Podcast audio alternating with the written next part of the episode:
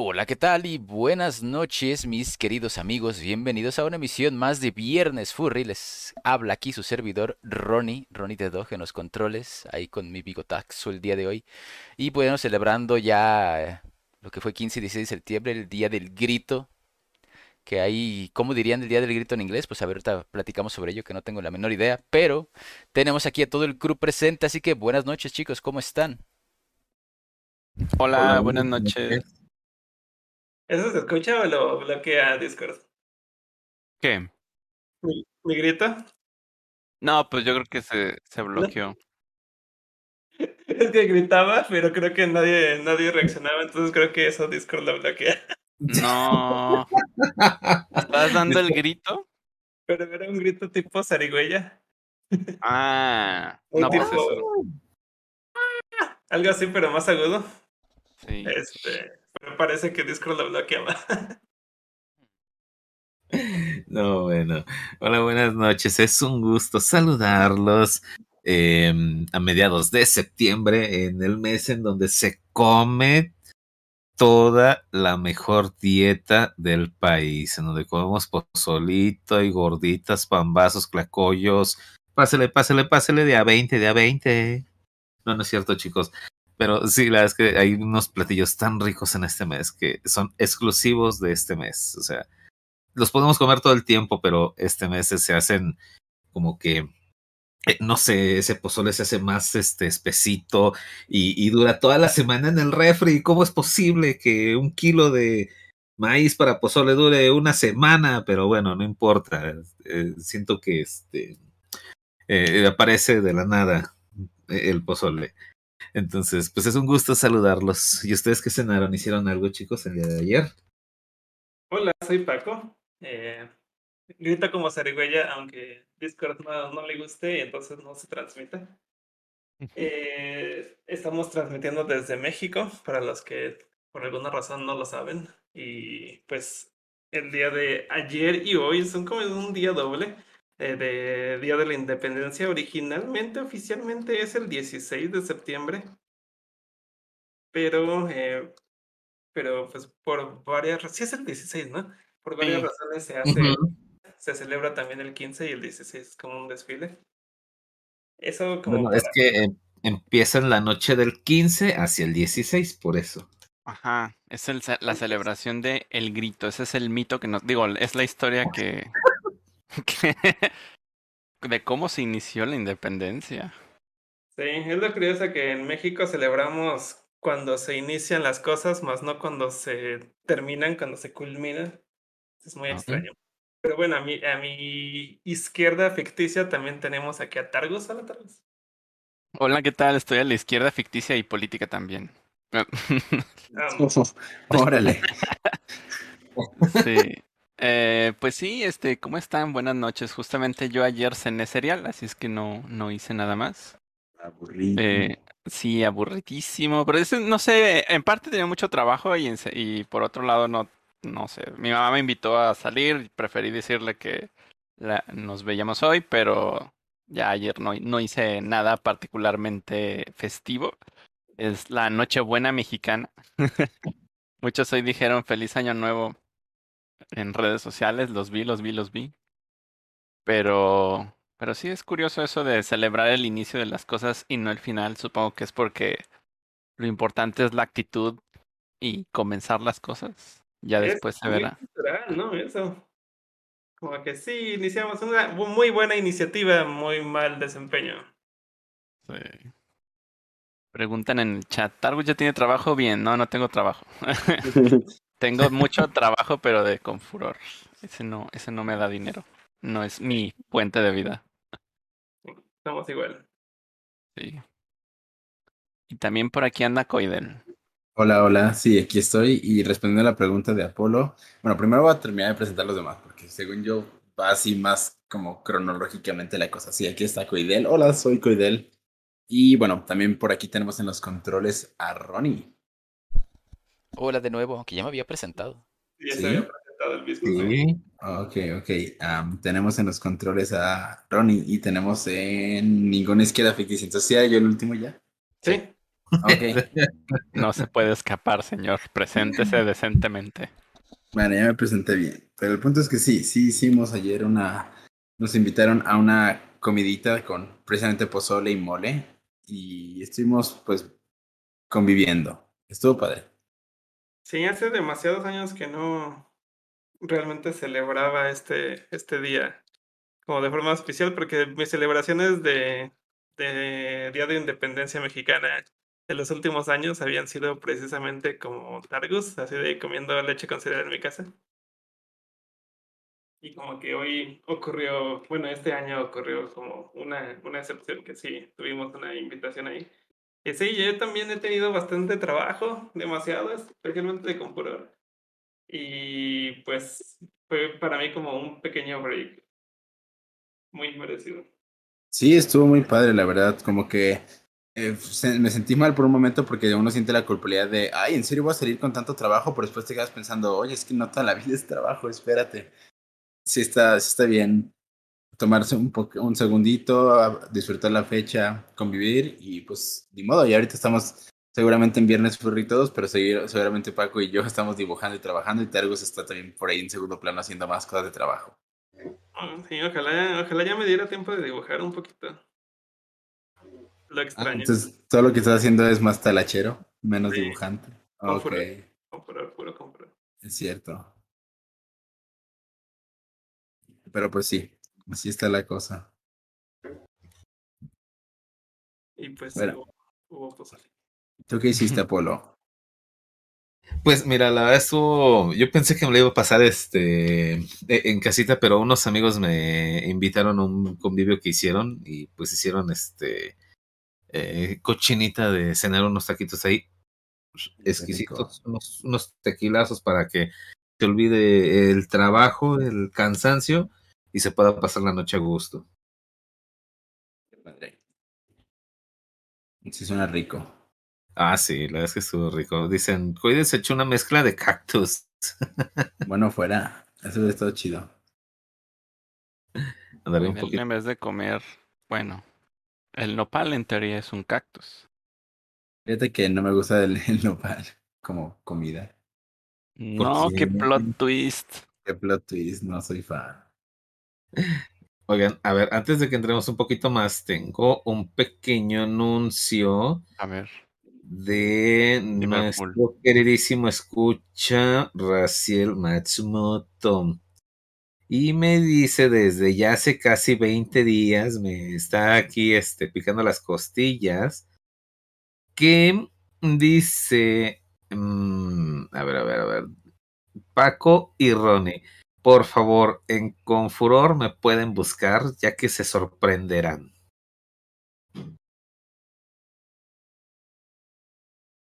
Ese, Ay, ese es el, el mensaje que trae ¿Cómo lo para... hacemos? Le preguntamos a cada persona que veamos, ¿eres Raciel Matsumoto?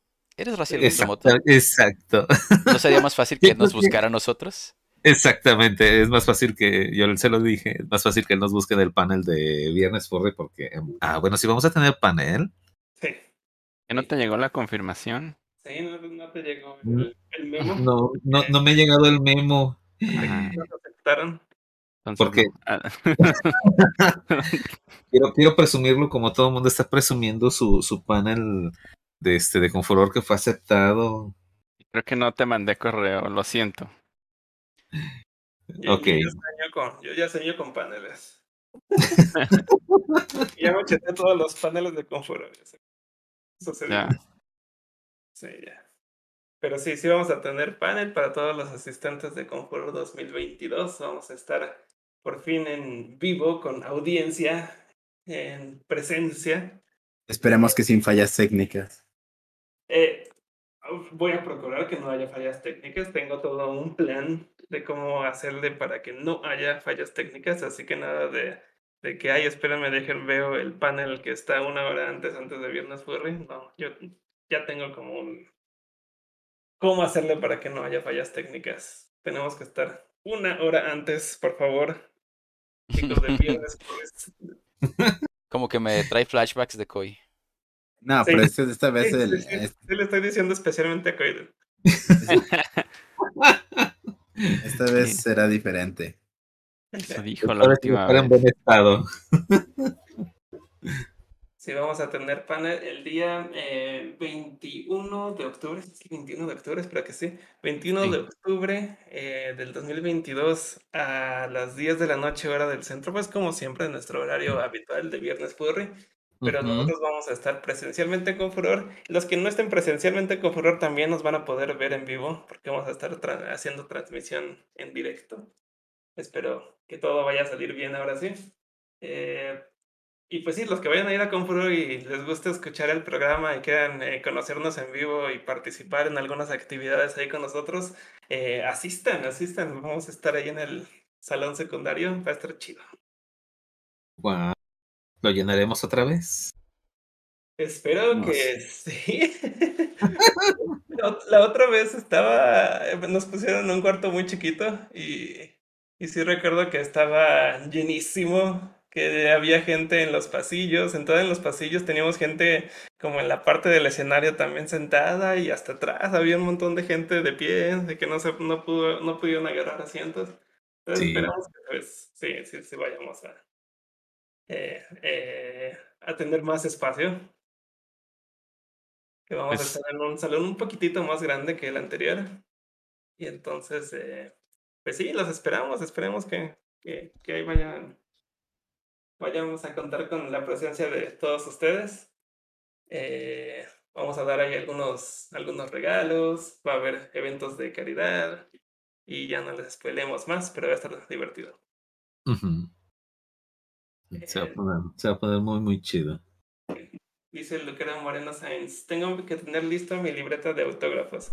Ah, sí, en el Combook también va a haber una sección de autógrafos por si quieres llevarte ahí un, un recuerdo con, con el mismo, eh, con la misma revista que habla del, del evento. Estará- va a estar muy padre, va a ser un bonito souvenir. Ah, qué padre. Esa, esa idea que hicieron así como, eh, como esos este, cuadernos cuando sales de la secundaria que todo el mundo los firma. Estuvo, estuvo muy, muy, eh, ingeniosa la idea, estuvo muy padre. Pues fue sin querer. fue accidental. Pero son de esos accidentes felices. Sí, Sí, no, definitivamente sí. No sé si haya contado ya esto de cómo surgió esa, esa página. No, a ver. Pues mira, resulta... curioso, a ver. Resulta que, bueno, eh, libros y revistas, eh, como son, eh, como son hojas, como son pliegos grandes de hojas pegadas eh, y engrapadas en dos, entonces tienen que ser, eh, de, eh, las, el número de páginas adentro de una revista tiene que estar de cuatro en cuatro, en, en números de cuatro, ¿cómo se llaman? ¿Cómo se llama eso? ¿De par en par? Eh, sí, pero no de par en par, sino de cuatro en cuatro. En múltiplos de cuatro, eso es. Ah, múltiplo. Tienen que estar en múltiplos de 4. No pueden estar en múltiplos de 2, no pueden estar en múltiplos de 3, no puedes hacer como que, ah, mi revista tiene 53 páginas o mi revista tiene 50 páginas. No, tiene que tener 52 porque 52 es un múltiplo de 4. Entonces, ese año eh, nos sobraba una página, no sabíamos con qué llenarla. Y entonces, este, pues de las propuestas que se hicieron de qué hacer con esa última página, ganó la de solo simplemente dejarla en blanco y, y ponerle eh, notas y garabatos. Pero se llamaba así, notas y gara- garabatos, pero resulta que durante la convención esa página la gente la empezó a usar de, de, firm- de autógrafos. Entonces toda la gente llegaba con el, eh, con el combook eh, abierto en la última página y le pedía a los asistentes, a sus amigos, artistas que les firmaran su, su combook. Y se volvió una actividad que no estaba planeada, sino que la misma, los mismos asistentes lo hicieron realidad. No sé quién fue el de la iniciativa, que de pronto alguien más vio que, que ese alguien estaba pidiendo autógrafos y lo empezaron a, a replicar, pero se volvió una actividad bastante interesante. Y entonces, al siguiente año, quise volver a repetir lo mismo, de dejar a- ahora sí a propósito una página en blanco y le puse notas y autógrafos en lugar de notas y garabatos. Pero ahora resulta que la gente exigía más. Como que no estaban satisfechos con solo una página. Y de hecho me tocó en 2019 eh, llegaban personas, me pedían eh, que les firmara su, su combook, eh, pero ya me lo estaban pidiendo en páginas eh, anteriores a, a, la de notas de autógrafos, porque esa página de autógrafos ya la habían llenado, estaba completamente llena, y entonces estaban firmando otras páginas alternas que no fueran esa. Diablos. Ir colectando firmas. Entonces, este año eh, estamos poniendo dos, un spoiler, un spoiler, estamos poniendo Uh, de autógrafos para que ahora sí la gente eh, que es muy es socialmente activa en cuanto a esa actividad puedan seguirla haciendo y se puedan expandir todavía más. Que si son extremadamente activos con esa actividad, pues, pues estoy seguro que van a seguir haciéndolo de seguir llenando más y más y más páginas. Pero eso se me hace muy padre porque el Combook se vuelve un artículo de colección eh, muy personalizada. Como que ya no nada más es el souvenir, sino que se vuelve algo único que fue como muy personalizado para ti. Y eso estuvo muy, muy chido. Oye, genial. y, y en otras eh, convenciones, eh, o bueno, algunos, porque no sé, yo creo que se los has mostrado a amigos de fueras, ¿no? Sí, ¿Y no eh, te han preguntado por las hojas blancas? ¿O, eh, o de hecho, explicado? De hecho, ha habido convenciones que han, han empezado como a copiar esa idea de dejar una hoja en blanco y ponerle autógrafos precisamente por haber sabido que, que en Confuror ocurrió esa actividad. Porque es muy cierto que en, muy- mu- en muchas otras convenciones, el Combook, hay muchas personas que incluso como que lo desprecian. Es como que, ay, no, yo no quiero llevarme una, una revista, no quiero ponerle más espacio a mi equipaje. No sé, no sé qué es exactamente lo que piensan, pero muchas veces terminan como que tirando su Combook, dejándolo por ahí. Sí, he visto como tristemente Combooks abandonados de otras convenciones eh, y es así como que, pues, ¿por qué, no? ¿Por qué lo abandonan? Y entonces, al saber que se podían realizar actividades dentro del Combook, ha habido convenciones que han querido como replicar eso para que los asistentes eh, puedan tener como actividades dentro de, de- de la revista. ujú, Eh, y no nada más lo de los autógrafos, sino también como expandirse a, a que el Combook se vuelva como un artículo de recuerdo personalizado. ujú, algo más dinámico. Sí, más dinámico y de hecho, eh, sí hay como una cierta comunicación entre varias convenciones, especialmente entre los que hacemos combooks para varios eventos y han surgido como varias ideas y entre ellas hay una idea que se va a aplicar en Conjuro 2022 que esa no la voy a spoilear, Ok. pero haber una actividad adentro en el combook que va a estar muy, muy divertida. Además de los autógrafos. Wow. Mira qué chido que la verdad también nuestras ideas permeen otros países y otras convenciones. Qué padre, miren. No, sí, es que la, el asunto de esto es muy colaborativo. Eh, si no, no- a mí es lo que me ha gustado mucho de todo el, el ambiente furry y de, y de las, conven- las convenciones eh, furry en general, que se vuelve como un aspecto muy colaborativo más que competitivo. Y entonces eh, muchas veces se copian ideas de otras convenciones pero como que las mismas convenciones eh, empujan a que así sea. Es así como que sí, nosotros hicimos esta idea, por favor tómenla, es muy, muy divertido, ex- expándanla a otros lados y ellos también van tomando ideas de lo que, de lo que en otras convenciones se hace. Entonces sí es como estar picando de aquí y de allá y se vuelve, se vuelve eso, es como un trabajo, un gran trabajo en equipo. Mira, qué, qué padre. Y hace rato que mencionaban lo de que ya soñamos paneles. Le comentaba poco que no sé, no me acuerdo muy bien cómo estuvo los números otros años, pero este año tuvimos casi o poco más de 100 propuestas. Wow. Más de 100 Y propuestas. más de 100 Ahorita propuestas. creo que me falla decir cuántas sí se aceptaron, pero sí hubo 100 propuestas. Y se aceptaron casi todas. O sea, realmente hubo algunas omisiones más que nada por temas como de que los contenidos ya eran muy similares entre sí, entonces tuvimos que decidir a cuál de los similares tener, eh, o porque por ellos mismos hicieron más de una solicitud, ¿no? Entonces tenía como cierta parecido o, o, interpretamos como que más bien estaban reescribiendo su, su idea, porque tal cual era casi lo mismo. Pero sí estuvo, está bastante cargadito el programa, o sea, realmente, y es porque si se ve algo espaciado en ciertos días, por ejemplo, el domingo está un poco espaciado, pero tiene que ver más con que tenemos bastantes espacios corriendo de forma simultánea este año en Confuror, pero sí es muchísimo la cantidad de actividades que van a que van a estar sucediendo. O sea que ahora van a faltar días y horas para todas las actividades. ¿Cómo que van a faltar días y horas? No, pues todo está programado ya, pero. Bueno, no, no, no. O sea, lo que me refiero es de que si tú quieres ver una actividad y está encima de otra, pues te va a faltar un tiempo. Sí, vas a tener que aprender a tomar decisiones sobre lo que quieras. oh, wow. Sí, en los próximos años ya va a empezar desde el miércoles. No, por favor.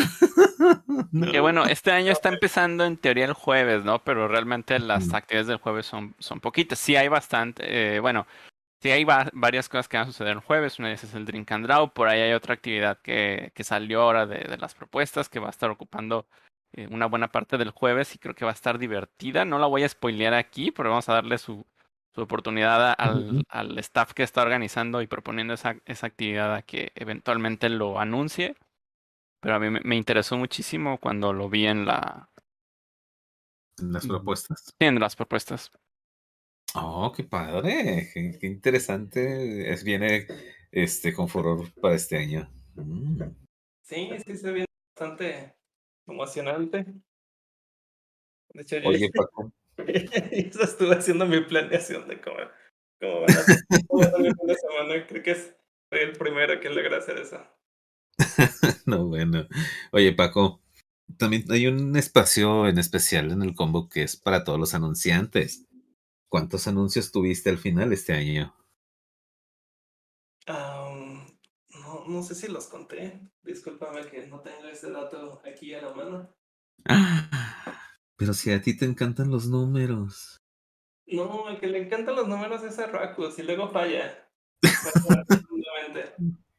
ah, bueno, sí, cierto. Bueno, ojalá y nos esté escuchando y a ver si nos sopla el número ahí en este en el chat. 17 anunciantes, aunque pues ese número no sé si a alguien le interesa realmente. Creo que eh, lo que interesaría es que son 97 eventos. ¡Wow! Sí está, está alocado, sí va a estar alocado. ¡Wow! Pre pregunta Alex, pero más o menos aquí sería la, la Fursuit para ir a, a las 9 de la mañana. ¿Y por qué? ¿Por qué no esto? A las ocho y media del domingo. ¿Quién diablo se va a despertar? Primero a las, primero a las siete hay misa y a, a las ocho y media comenzamos el pan. Sí, de hecho hay noticias respecto al Fursuit Parade, pero no sé si este es el espacio para, para mencionarlas, creo que también serían spoilers y uh -huh. eventualmente... Todavía no, dale, dale espacio mejor a, a que surtan las noticias poco a poco, no, no, no te las acabes. Este año en sí va a estar un poquito distinta la dinámica respecto a eso. Oh. Sí, ya no. Es que nos preocupaba que alguien fuera a atropellar a un Fursuit. Que sí estaba como bien extremo eso de que tuvieran que cruzar calles y así. Sí. Entonces andan por ahí algunos cambios. Vamos a probar qué tal funciona. Uh -huh. Pues este, este año viene con muchos muchas nuevas implementaciones con Furor. Wow. Mm. Bastantes preguntas ahorita aquí surgiendo, como por ejemplo el de Nickel de Fox dice que si lleva su copia de PDF de Artiviro, ¿se la firmaría, le firmaría su teléfono? Um... ¿Qué? sí, sí, sí te voy a firmar tu teléfono. Eh, Alex P. Chicos, ¿ya pensaron alguna dinámica para Viernes Furry del 21 de octubre? O sea, algo similar a lo del 2019. No va a ser algo similar a lo del 2019, pero sí quiero que sea como un poquito más dinámico. Ahí luego estaré planeando ¿Qué, qué, qué vamos a hacer? Bueno, que le estamos planeando también de que, porque sí, eh, te digo, Targos, que es mi problema, es como que, ah, sí, yo, yo lo voy a hacer, y es como que, no, espera, Sí, que, sí entiendo. Necesitamos colaborar más. sí, sí, sí. Eh, ya ir al súper, ya necesitan un, un hotel más grande, ahí, ahí. Ahí. O expandir el hotel, ¿no? Hay que, hay que Sí, hacer que el Fiesta Americana expanda sus, sus, sus tierras. tiene, tiene un proyecto de expansión, pero parece ser que lleva muchos años congelado y no... Cada vez que los veo les pregunto y siempre la, la respuesta es como de no, eso no tiene futuro próximo. Mm, Eh, pero la gente que haya ido a Confuror o que haya ido al Fiesta Americana por cualquier otra razón y haya explorado un poquito, tal vez se haya encontrado con un piso que tiene que es como los backrooms, que está, está todo así como pues tapado, tapado, tapado y no, no es muy grande, pero al menos en, eh, el plan de ellos es como hacer los salones y eso de casi de alguna manera, por lo menos duplicaría el espacio de salones que hay en el, en el pedacito donde se hizo la mayor parte de Confuror en 2019, que es, es justamente un piso abajo de eso. Por temas de altura serían salones con el techo menos alto, pero, pero siguen siendo como espacios que pudieran ser amplios y se pudieran utilizar si algún día los, los habilitan como salones. Todavía no sabemos muy bien si eso vaya a suceder realmente o eh, qué tan pronto pueda ser. Eh, sí hemos estado teniendo visión a si necesitamos salirnos de este hotel por cuestiones de espacio, cuál es el que sigue. Hemos visto algunas alternativas. Eh, pero realmente, pues todavía hay espacio para nosotros en el hotel. Creo que más que nada, eh, sí, quizás es asentar un poco más las bases de cuántos días realmente tiene que ser con furor. O este año tenemos unas cuantas cosas sucediendo un jueves. Vamos a ver si realmente a la gente le gusta la idea de que la convención empiece el jueves. Y si eso es, y si eso se da, creo que quizás sí empezaríamos desde el miércoles en teoría. O sea, realmente como de vengan el miércoles y desde el jueves en la mañana ya tenemos actividades, ¿no? Ese, sería como el siguiente paso, más días, más que quizás más espacio, pero pues todo eso son, todo eso son pláticas nada más, ¿no? Es eh, más que hacer más grande el evento, también hay que buscar la manera de que sea más fácil llevarlo a cabo, porque eh, por el momento está, está siendo una, una cosa un poquito complicada de maniobrar y está siendo bastante eh, time consuming, o sea que nos lleva mucho tiempo a veces algunos procesos y creo que la gente lo nota cuando ciertas cosas se anuncian y luego se atrasan. Eh, tiene que ver mucho con, con esto, pero igual creo que pues por ahí va lo que decía Paco de eh, empezar a buscar la manera de que más personas puedan colaborar, por ahí va la solución para que esto pueda salir más, más fácil los próximos años. Y ahorita ya tenemos algo de, de cosas en, en puerta, de- planeadas para el próximo año, pero esos, esos son, son las poquitas cosas que podemos llegar a anunciar cuando cierre con Furor este año. Que ahorita, Wow. ahorita, después de haber hecho todo el horario y todo eso, siento como que ya va a ser mañana con Furor, ¿no? O sea, todavía falta, todavía falta unos cuantos semanas. Cinco semanas y media. Ajá, pero sí se siente como Wow. que ya el próximo fin de semana ya es con Furor, entonces ya siento que ya, pero pues todavía faltan algunas cosas por ahí. Este, se- hay gente preguntando que cuándo van a poder subir su solicitud de DJs. Y eso me interesa que ya pronto se, se libere. También para los que quieran eh, participar en el concurso de baile, son las, en parte son las dos convocatorias que quedan. Y estaría también la de, o sea, del, del concurso de baile, de hecho también ahí hay alguna sorpresilla. Va a haber como una variante este año del concurso de baile. Entonces van a ser como dos concursos, pero todavía no les voy a decir bien qué onda. Eso vamos a darle chance también a, a quienes están eh, organizando eso. Pues en sí, Eh. déjame decirte que ya, ya lo spoilearon eso. ¿Ya lo spoilearon? ya lo subieron, ya pusieron que, que va a ser el evento. Pero bueno, pues vamos a darle un poquito de tiempo. Yo creo que lo mencionaremos en un programa más adelante. Ah, qué caray, no, no me fijé que ya habían anunciado algo de eso. Pero pues, no, pero de hecho, no, no creo. No creo que lo hayan spoileado. ¿De Yo qué creo estás que Apolo hablando? te quiere Sí, sacar la Apolo, verdad. ¿eh? danos toda la información que Ajá. tienes. A ver, queremos saberla. Sí, a ver, Apolo. Eh, Pues es que fue el mismo que mandó su la solicitud del que lo no, subió. no, no, dime que no estés, no estés sacándole la No, vuelta. no, no, no, es ¿Qué este. leíste? Yo, le, yo ¿Cómo se llamaba? ¿Eh? ¿Cómo el se llamaba? K-pop. Ay, que eso no es. Ah, O- o sea, si es, eso sí es, ok, va a ser un evento de K-pop, pero eso no tiene que ver con lo que estoy diciendo yo. ah, yo pensé que era. Tripeándose. Uh, Ujú. Casi caías, ¿eh? Eh, casi caía, ya, ya iba a decir, no, sí es cierto, el no sé qué. Ay, no, ok, no. que va a haber un qué. Ajá. No, Ajá. hombre, Apolo. Lo siento, chicos. Y lo intenté, lo intenté por ustedes, pero no funcionó. no te sirvió. Si alguien de los que nos escucha quiere subir este, su forma para ser DJ en Confuror, por favor, alguien de ustedes haga una tardeada noventera. Eso estaría bien padre, que haya como mucho Eurodance de los noventas y así. Oh. Eso estaría bien chido. Si Yo tengo la persona adecuada para eso. Si yo, lo, si yo pudiera ser DJ, este, le supiera eso del DJ, haría algo así. Una noche. Y también por ahí tenemos este pendiente por sacar detalles de la galería de arte. Esta me preocupa un poco porque, o sea, por un lado no hay como mucho proceso previo, o sea, realmente la creo que la dinámica va a ser tal cual sucedió en 2019, o sea, llegan con sus piezas ya listas para ser colgadas el en esta ocasión el jueves y desde el jueves se instala. Va a estar abierto por dos días y, y va a haber ahí como la subasta silenciosa durante, durante todo el evento, ¿no? Sobre las, sobre las piezas presentes. Y, y pues a ver qué tal, qué tal nos va con eso, ¿no? Pero si tienen algo que les gustaría montar en galería, les recomendaría ir pensando o preparándolo. eh, enmarcadito, con, con de este.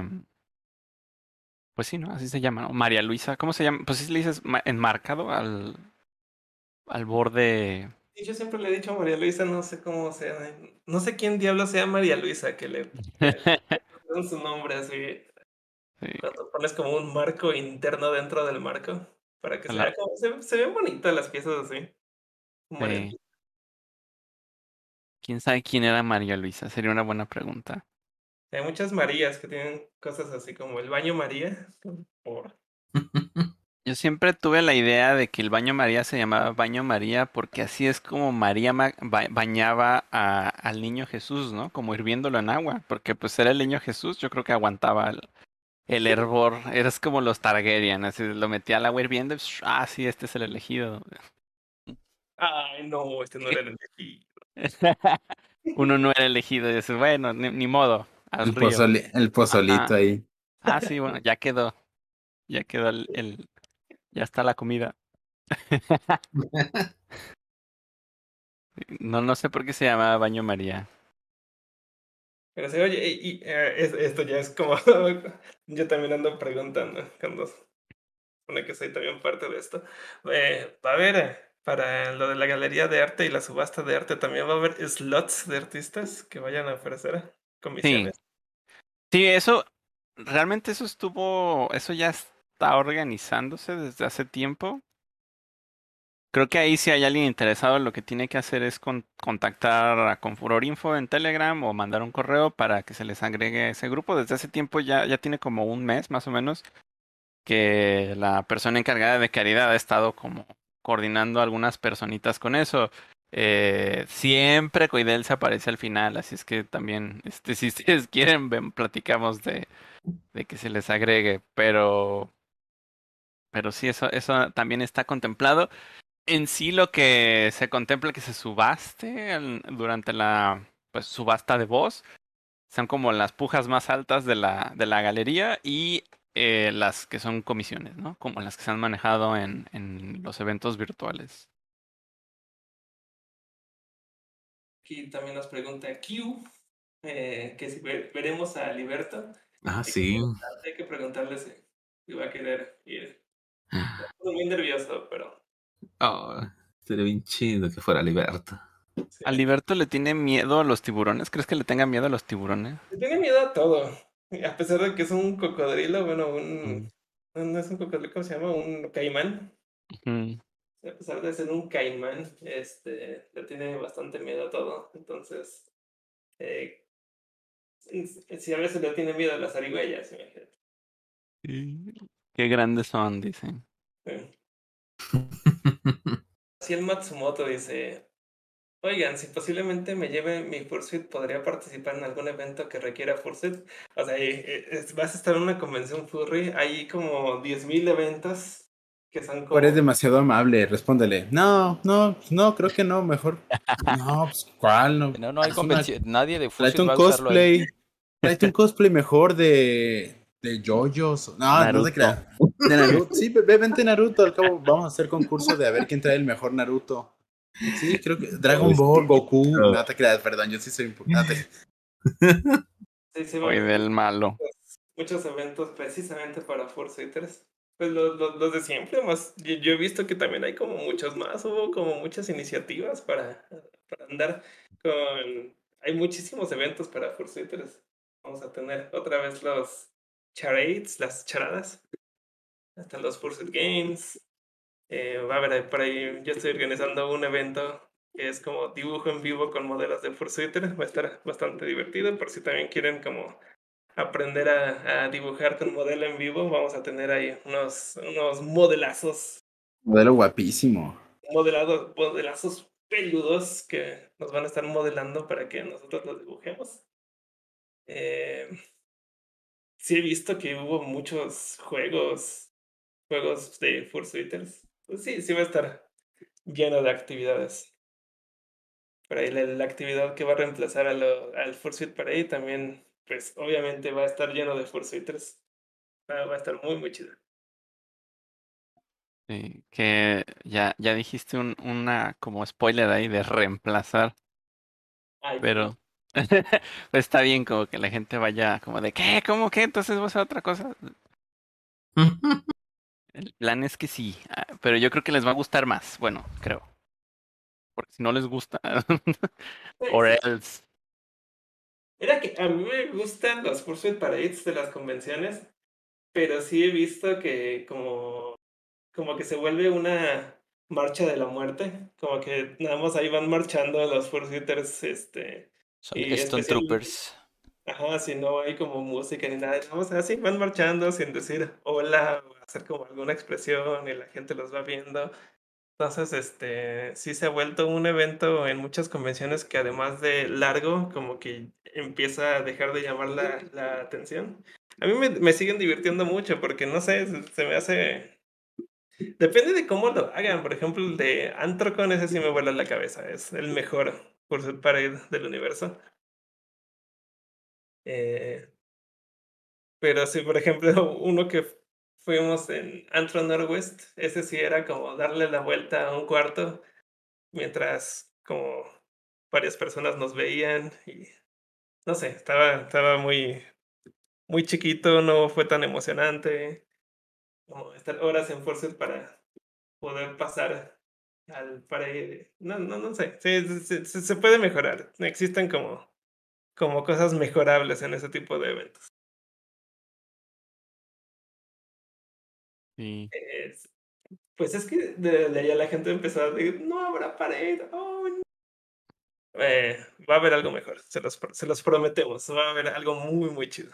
Oh, ok, ok. Ya, y si de Ya. plano dicen como de no, queremos el parade de vuelta, esto no me gustó, eh, siempre, todos los años tenemos un panel de retroalimentación donde pueden ir a abuchearnos o a decirnos qué hacer en caso de que algo, algo crean que pudimos haber hecho mejor. Eso también es muy importante que participen porque a pesar de que tenemos algunas otras modos para hacer, pues que nos hagan saber más bien este sus recomendaciones o deseos, eh, creo que en ese momento es cuando lo agradecemos más y lo, y lo requerimos más porque como organizador estamos así como a la expectativa de qué tal les está pareciendo todo.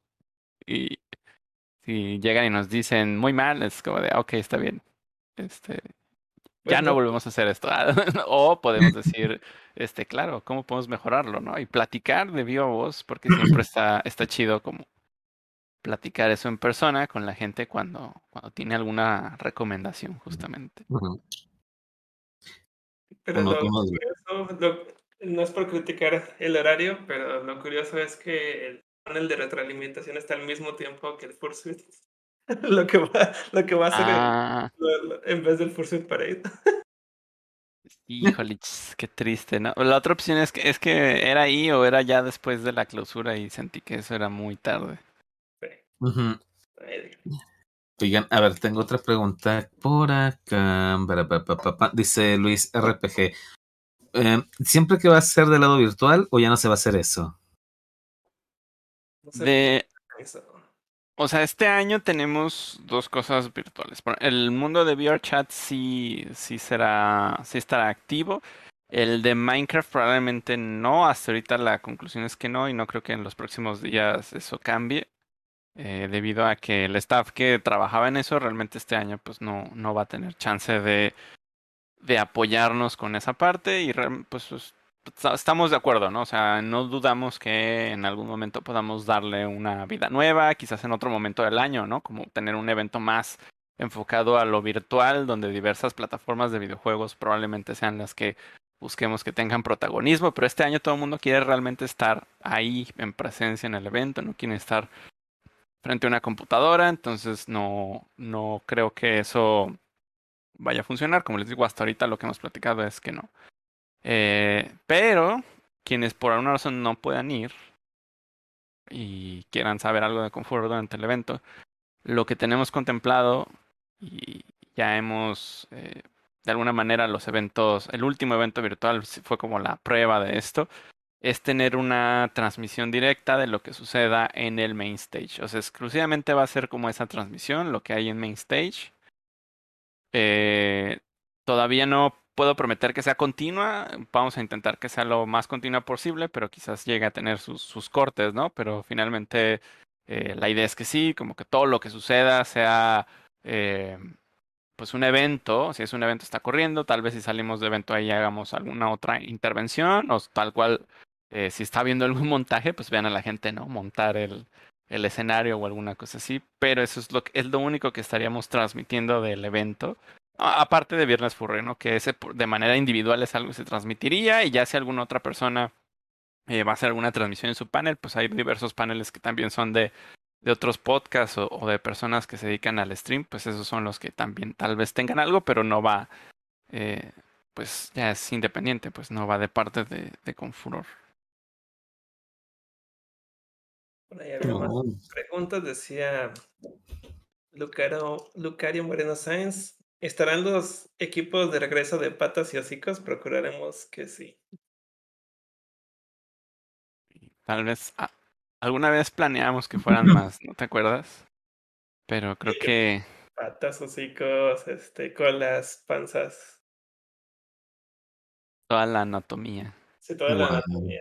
Y al rato por partes, ribeye, este, no sé, tibón, tomahawk.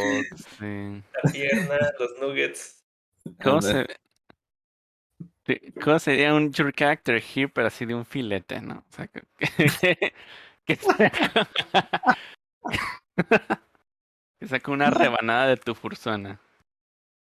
Ah, ya hace muchísimo, ya, ya tiene hace bastantes años alguien este pu- publicó una imagen como de, de su fursona, pero dividida Mm. como, como en partes.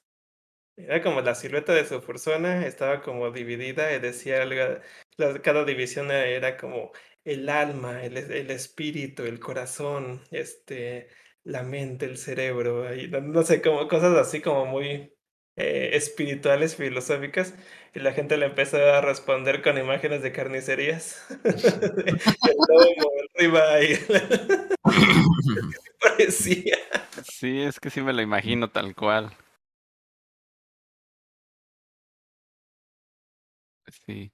El equipo grasa, dice Alex P. No. ¿Grasa? No sé por qué. Es que dice que dice, siempre terminan hablando de comida acá de una u otra forma. Sí, lo sentimos. Somos adictos a la comida. ¿Que no empezamos hablando de pozole? También, Sí, de pozole, este, podemos culpar a Polo, él empezó. lo siento. Siempre. pero me encanta el pozole, es riquísimo. Y pues hablando de eh, convenciones en México, mañana, mañana va a ocurrir en la Ciudad de México eh, Furcan, eh, la versión pequeña de Furcan en la Ciudad de México. Eh, no me acuerdo cómo, cómo le pusieron. Furcan Light. Eh, Fortnite. Light. ujú. Sí, Furcan Light va a ser en, eh, en la Alameda, en, en un como salón que está al lado de, del- justamente del Parque Alameda. Eh, van a ser dos días. Va a estar, pues se ve que va a estar padre. Ojalá yo estuviera por allá, pero pues aquí ando como súper ocupadísimo mil. Sí me hubiera gustado muchísimo darme una vuelta a la Ciudad de México, tanto que me encanta andar por esos rumbos. Eh, y especialmente para, para ver este, este pequeño evento de, de Furcan. Y pues lo que sí es que estoy muy emocionado por el Furcan, eh, el No Light, el de altas calorías, el regular. El Sí, se Furcan emociona un buen. Sí, este, estoy muy emocionado, que se llama Viva la Feria. Ese va a ser el 17 y 18 de diciembre en la ciudad de Puebla. Ese me emociona muchísimo, ahí vamos a andar, por segurísimo. Pero para los que anden por allá por la Ciudad de México, parece que es un evento completamente gratuito. Pueden irse a dar una vuelta al Parque Alameda, que no, no, no me acuerdo cómo se llama el lugar donde va a ser. Ahorita estoy Eh. Eh, ahorita te digo, se llama el lugar eh, Barrio Alameda, es un pequeño centro comercial que se encuentra en la parte de mm, atrás de este mm, de, lo que es este la Alameda Central. Lo más cercano es que saliendo del este de la estación del metro Hidalgo eh, hay un este un centro de venta de cómics que le llaman el Comic Rock Show. En la parte de atrás está prácticamente este el barrio Alameda, que es el centro comercial, y pues ahí van a estar este, organizando eh, todo el evento de Furcan Light. Sí, de hecho, uff, me acuerdo de haber ido a ese, a ese tianguis, el que está al lado de, del barrio Alameda, que venden cómics. Era como un, una pequeña friki plaza 2.0. Estaba Pero bastante, super retro. sí, sí, estaba bastante bien, me agradaba mucho ese, ese lugar, hace ya demasiados siglos que no voy. El, el famoso Comic Rock Show se llama. Sí, sí, sí. Sí, ya hace demasiados años, podría decir que es más de una década que no me he parado en ese lugar. Ujú. Entonces, como que sí me imaginaba que iba a ser como por, por esos rumbos, siendo que, que vi que estaba al lado del, de la Alameda Central. Eh, pues sí, mucha suerte, mucha suerte a los de, los de Burkan, espero que les salga bien chido y pues también los que están por allá y va- van a ir, eh, espero que se diviertan un buen. Ahí nos cuentan qué, qué tal está. Saquen muchas fotos, videos y ahí lo van subiendo a las redes. Sí, sí, Sí, me parece padrísimo. que Furkan es de esos eventos que durante la pandemia estuvo haciendo cosas virtuales, estuvo motivando a su comunidad, estuvo como que no, no, no se dejaron vencer por, por todo el proceso que es saber que la gente pues, tal vez no está aceptando los eventos virtuales, no estaba aceptando los eventos virtuales tantísimo como lo era ir presencial, sabiendo que pues era un poco de esfuerzo extra para hacer algo que sentías que era pues de relleno, pero al final de cuentas sí habla mucho el que estabas presente y estabas manteniendo una comunidad viva, ¿no? Y creo que todo eso le está dando muchos frutos ahora que vemos que la gente se hypea mucho cada que ellos hacen algo. Sí, totalmente. Sí, pues sí, Siento es que muy, muy, muy padre. Eh, De hecho, ah, no, no alcancé, no alcancé sus paquetes fiesta, piñata y cosas así. Yo quería. sí, está, está muy padre, la verdad. Yo sí quiero como aplaudir mucho eso, que se nota la dedicación de, de estar haciendo algo y estar presentes, no dejar como no dejarse morir. Pues ahí están. Vayan los que están como en la Ciudad de México o en lugares aledaños. No se, no se pierdan el día de mañana y pasado mañana, Furcan Puebla Live. Después va, va a haber un Furcan, un Furcan cero. Y el, y el de Puebla va a ser el Furcan regular. El Ujú. Furkan Pro Max. Estaría chido. XD. En Furcan XL. Es Furcan Pro Max El XL, un terabyte. Oigan, también hay algo, ah, bueno, digo, voy a, rezar tantitito a, a la comida y es que eh, algunas personas se han puesto en comunicación conmigo para saber eh, la cantidad de, mm, eh, de cosas que nos quieren llevar para que probemos. Este, entonces, por ahí les digo que va a haber este refrescos, jugos y dulces de algunas partes de, de Latinoamérica y de México que nos van a llevar para que probemos. Me chido. emociona mucho, sí, sí, sí. Sí, las podemos ahí probar en vivo. La, la- hace tres años, ya, ya, mira, ya, ya me acostumbré a decir tres años, antes siempre decía que el, el año pasado, refiriéndome a 2019, eh, hace, hace tres años eh, nos dieron un refresco de hierro o algo así. Ajá. Sí, se me causó un poco de sorpresa. Que no, no estoy muy seguro si me gustó. No, no, es no que, ¿sabes? E- Estaba hablando exactamente con esa persona y decía, es que el problema dice es que ustedes se lo tomaron caliente, dice, ese refresco se debe tomar frío, frío para que realmente se aprecie el sabor. Ah, sí, seguramente. Sí, sí, eso sí le creo. Sí, eso sí le creo. Sí he tomado refrescos, este, como que por primera vez y los tomo calientes y pues no, no es lo, no es lo mismo. Es una muy mala impresión. Sí, eso es cierto.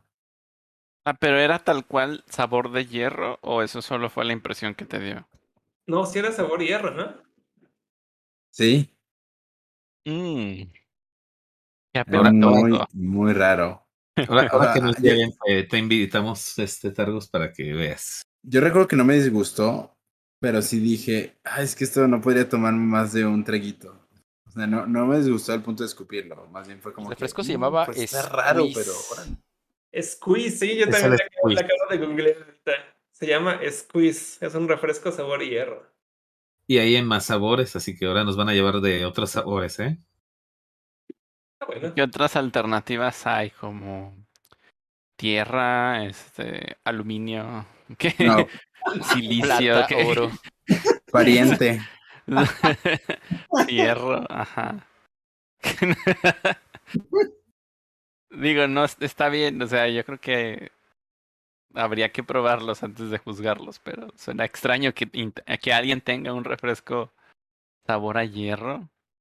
Yo tengo una pregunta que es algo que me han estado haciendo muchísimo, me, me han estado preguntando mucho varios amigos, y es, van a estar- me preguntan, no sé por qué, van a estar prohibidos el Sí. reggaetón y la... Ah, no, creo que no, ¿por qué estarían prohibidos? No sé, pero la gente sí está preguntando y pregunte, oye, ¿van a prohibir el- las norteñas, el reggaetón y la banda? Nunca estuvieron, o sea, estuvieron eh, restringidos en una convocatoria, pero ya no sé, a la hora de la hora no se hizo efectiva, o sea, O hubo sea- una conversación en redes sociales y Pero se insultaron a nuestros amigos se sintieron ofendidos, lo siento mucho. norteños. No era No, la intención. permitido. Eso, eso de que estén prohibidas o que estén restringidas, no, eso, eso alguna vez se, le, se, se escapó, pero no, no, no, es, no fue efectivo y, y no, definitivamente no está efectivo. O sea que sí, eh, alguien que, que vaya como DJ sí puede poner reggaetón, puede poner norteño. Estamos en una convención en México, podemos poner todo eso, ¿por qué no? Puede Sí. poner cumbias. Sí. Ya ha habido, hecho, ya ha habido gente hace- presentando. Hace Confuror algo muy único, ¿no? Porque en qué momento ves que de pronto ponen cumbias en, en, en un en un baile nocturno en Midwest Food Fest. Jamás. Mm. Entonces, sí, es como que de esas, de esas cualidades que puede tener Confuror. Así que sí, sí, sí, sí. Sí, traigan lo que quieran. Tienen que poner la chona, dice Bulpini. Sí, estaría padre. Sí, por favor. Pensé, pensé que iban a preguntar justamente de esta iniciativa que traía alguien por ahí de traer a, a, a cierta persona. Ah, yo, bueno, sí, también lo iba a mencionar, pero más adelantito. ¿Por qué no ahora? Ah, ok, Pues. a ver. ¿Qué opinan de que cierto amigo quería llevar a Tatiana? Pues si canta la de chicas de hoy, estaría bien padre. Que no cante el patio de mi casa, esas cosas. Que no- cante sus canciones pop. Ándale. Pero a ver, Targus, ¿qué, qué, qué hay al respecto? ¿Te han dicho algo? ¿Qué? ¿Qué, qué, por qué A mí, no, a mí nadie me ha dicho nada. El, o sea, lo hemos platicado como de, ah, órale, chido. Pero realmente lo que me preocupa es que, mm, o sea, que el negocio sea legítimo, ¿no? O sea, no sé si es como de, sí, yo te rento a Tatiana, ¿no? Y a la hora llega Totiana o alguna cosa así. No, no sé, eso sería como terrible para mí porque pues la gente está como emocionada, pero siento que se emocionan más por la idea de que es algo como extravagante, ¿no? No es algo como Meme. que, ajá, no es como que de verdad es como de, "What? Tatiana es mi ídola en este momento. De, o sea, tal vez lo fue cuando tenía cinco años, pero a estas Tatiana dice. Sí, Oye, y, y por otro lado, si realmente fuera algo que, que hiciéramos real, o sea, como de que, ah, mira, este equipo de Confuror, estuvimos preguntando en redes si nos gustaría hacer esto, y es como de, ah, bueno, vamos, vamos, este, colaborando para, para hacerlo posible. Nosotros ahorita no tenemos como chance ya de, de hacer algo, un movimiento así, ¿no? O sea, si la gente se organiza y quiere, y quiere de veras llevarlo a cabo, pues claro que buscaríamos el, la manera de darle su espacio, pero, pero ahorita no podríamos como generar la iniciativa desde este lado, ¿no? O sea, no, no está el poder adquisitivo distribuido para eso, no hay como otras cosas. Pero el punto es que si lo logran, me parecería interesante más que nada por el hecho de que Tatiana últimamente ha tenido como mucha abogacía por personas como LGBT y otras cosas. Y creo que. Tatiana tiene como otro lado que no es la reina de los niños, es como la reina de los que fueron niños pero que ahora son queer. Y, y esa parte sería como la, la Tatiana más interesante de tener en Confuror en todo caso, pero te digo, no sé, o sea, lo que a mí me preocupa es que tenga como una, un negocio donde más bien, pues es como de, sí, sí, ¿dónde está el cumpleañero? Hola, feliz cumpleaños, y luego ya, me voy, ¿no? O sea, como que eso no tendría nada de sentido en, en la, en la Confuror. Eh, mucha gente es como de, no, ¿cómo se trata Tatiana? Es que somos gente muy rara y Tatiana, y es como de, a ver, este, yo creo que está acostumbrada como persona famosa a muchas cosas mucho peores y el hecho de que esté dando, ofreciendo un servicio de fiestas de cumpleaños no la está excluyendo de que personas en otros lugares la estén contratando para fiestas que no eran infantiles, pero, Exacto. pero que con la misma razón es como de, jaja, what the fuck, tenemos a Tatiana aquí, güey, qué chingón, está, está partiendo el pastel de fulanito que está cumpliendo 45 años, ¿no? O sea, y que den el mismo cringe que nosotros finalmente. Eh, Ese, ese lado yo creo que despreocúpense. A mí lo que me preocuparía sería como de vimos esta imagen en Facebook y no es real. O sea, este, esta oferta de, de renta o que, en, o que en redes sociales, no necesariamente Facebook o las noticias salió que Tatiana está haciendo esto y en realidad Tatiana ni enterada, ¿no? O sea, eso sería como lo que a mí me, me preocuparía más que no, que el servicio como tal haya sido un rumor de internet. Fake. Ujú. Y toda la gente se emocionó y ya había juntado su cochinito, ¿no? Y es como, no, primero, primero sí chequenlo bien, muchachos, antes de, de hacer nada. Y creo que por ahí va la cosa. La persona que estuvo como convocándose dijo como, sí, primero, primero voy a checar qué onda. Y pues no, no he sabido nada más, así es que Ah, quizás hasta ahí llegó. Al ratito qué? Uh, ¿Qué? Al rato te platico todo el show. Bueno. Va. Pero si hubiera estado padre, oiga, si vimos al perro Bermúdez que andaba ahí, pues ¿por qué no invitar a otras celebridades? Pero eso fue, eso Ah, fue coincidencia. Eso fue, lo sé, coincidencia, lo sé. Y se va a seguir dando, ¿eh? Porque octubre es un mes en donde muchas personas pasan por Guadalajara.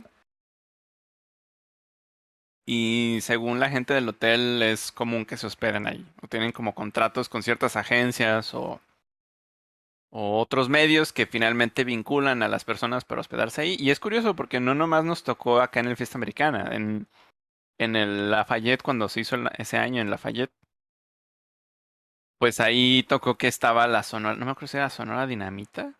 Sí, El, eh, dinamita. ah, sí, la señora dinamita. Y es- porque no pueden usar los elevadores Ajá, es como de llegaron al hotel y el hotel estaba saturado. de furries. Ajá, y es como de what, y ahora es como de que estaba Perro Bermúdez por ahí, también creo que también estaba un poquito incómodo, entonces por un lado es como de, qué, qué padre, porque es como lo, el grupo este del que mencionamos la otra vez, de los, de los normies incómodos en convenciones furry, pero aquí son normies famosos que, que pueden llegar a ser identificados. Sí. Que definitivamente no quieren ver sus imágenes en redes sociales con, con Fursuiter, seguramente. Sí. Y justo... Claro, Está el, K- el KFC en España. Bloqueando a los Ah. furries con todo. Mira, ya Ay, ay. saltaste. Saltaste directo a un tema que quería traer hoy a la mesa. A ver. Iba a decir como justo este tema de Tatiana nos introduce a esta, a esta pregunta, a esta cuestión de cómo se sienten ustedes ante la exposición pública de lo que es el furry. Porque eso es algo que a veces sucede. Como que termina siendo conocido. Este, ah, creo que ayer o antier estuvo como trending topic la palabra furry en, en Twitter. No, ni siquiera me fijé por qué. Vi, vi que había estado, cuando yo entré a Twitter había imágenes que mencionaban eso, pero ya después ya no estaba. Entonces, eh, no sé qué hizo eso. Supongo que fue lo de KFC. Yo vi lo de KFC directo de la página de KFC como recomendación de Twitter. Y, fue como de, ah, ok. Y ya después vi que todo el mundo lo comentaba. A algunos les parecía gracioso, a otros les parecía indignante. Y no sé qué opinión tengan ustedes de cuando, cuando las cosas furry se utilizan como publicidad por marcas conocidas. Pues por ahorita está funcionando. O sea, era, era tal cual el, el objetivo de KFC. eh, hacer, llam- llamar la atención, especialmente de los furries. Y si los furries empiezan a hacer escándalo, también empiezan como a, a llegar más personas. Y entonces, eh, negativo o no, la gente termina hablando de, de KFC. Y pues, pues lograron completamente su, su cometido. Y, eso- y- y eso es lo que yo pensé. Es como que lo vi y fue como que, ay, lo están haciendo para. Pues para que caigamos. Bait. Es como un bait de, de furries para que hagan escándalo y así también como que la gente, eh, furry o no, hable, hable de KFC. Termine que hablando de KFC. Ok. Pero, bueno, no sé si alguien más quiere decir algo más porque iba. Dale, dale. A mí me pareció divertido porque, o sea, la gente que se pone en plan de, no, es que no deberías estar exponiendo esto hacia la gente enorme y que no sé qué, es que nuestro nicho y demás, ellos lo critican y todo. Digo, es el internet, ya el hecho de que estés publicándolo ahí, pues hace que cualquiera pueda acceder a tu Twitter, ¿no? O sea, si no pone un candadito, si tanto te preocupa eso. Sí. Sí, eso es, eh, a veces siento que también es motiva, o sea, justo esto que mencionas, creo que es parte de las cosas que motivan a muchas personas a ser como demasiado ásperas o bruscas o ¿cuál era la, la palabra? Una palabra que vi hace poco. O sea, que reaccionan de manera muy, muy fuerte a, a ciertas cosas que les parecen desagradables o negativas, ¿no? Y en vez de que sea como de déjalo pasar, es como de no, destrúyelo. Porque no podemos permitir que las demás personas me perciban de esa manera. No, no podemos permitir que me perciban como eso que, es negativo para mí y se parece a mí o tenemos un gusto en común. Entonces de ahí van que no, es que si, si, no sé qué ejemplo poner específico, ¿no? Pero digamos como de no, es que si eres un perro azul e- estás mal y eso no es furry y no queremos perros azules en el furry, ¿no? Y es porque no debe haber ni un solo perro azul en el furry. Como que ahí va, este, tiene que ver mucho con eso, como el miedo a cómo perciben los demás el furry fandom y no tanto el qué, qué es lo que haces tú en él o por qué te interesas tú en él. Eh, por un lado, eso creo que a muchas personas sí les preocupa.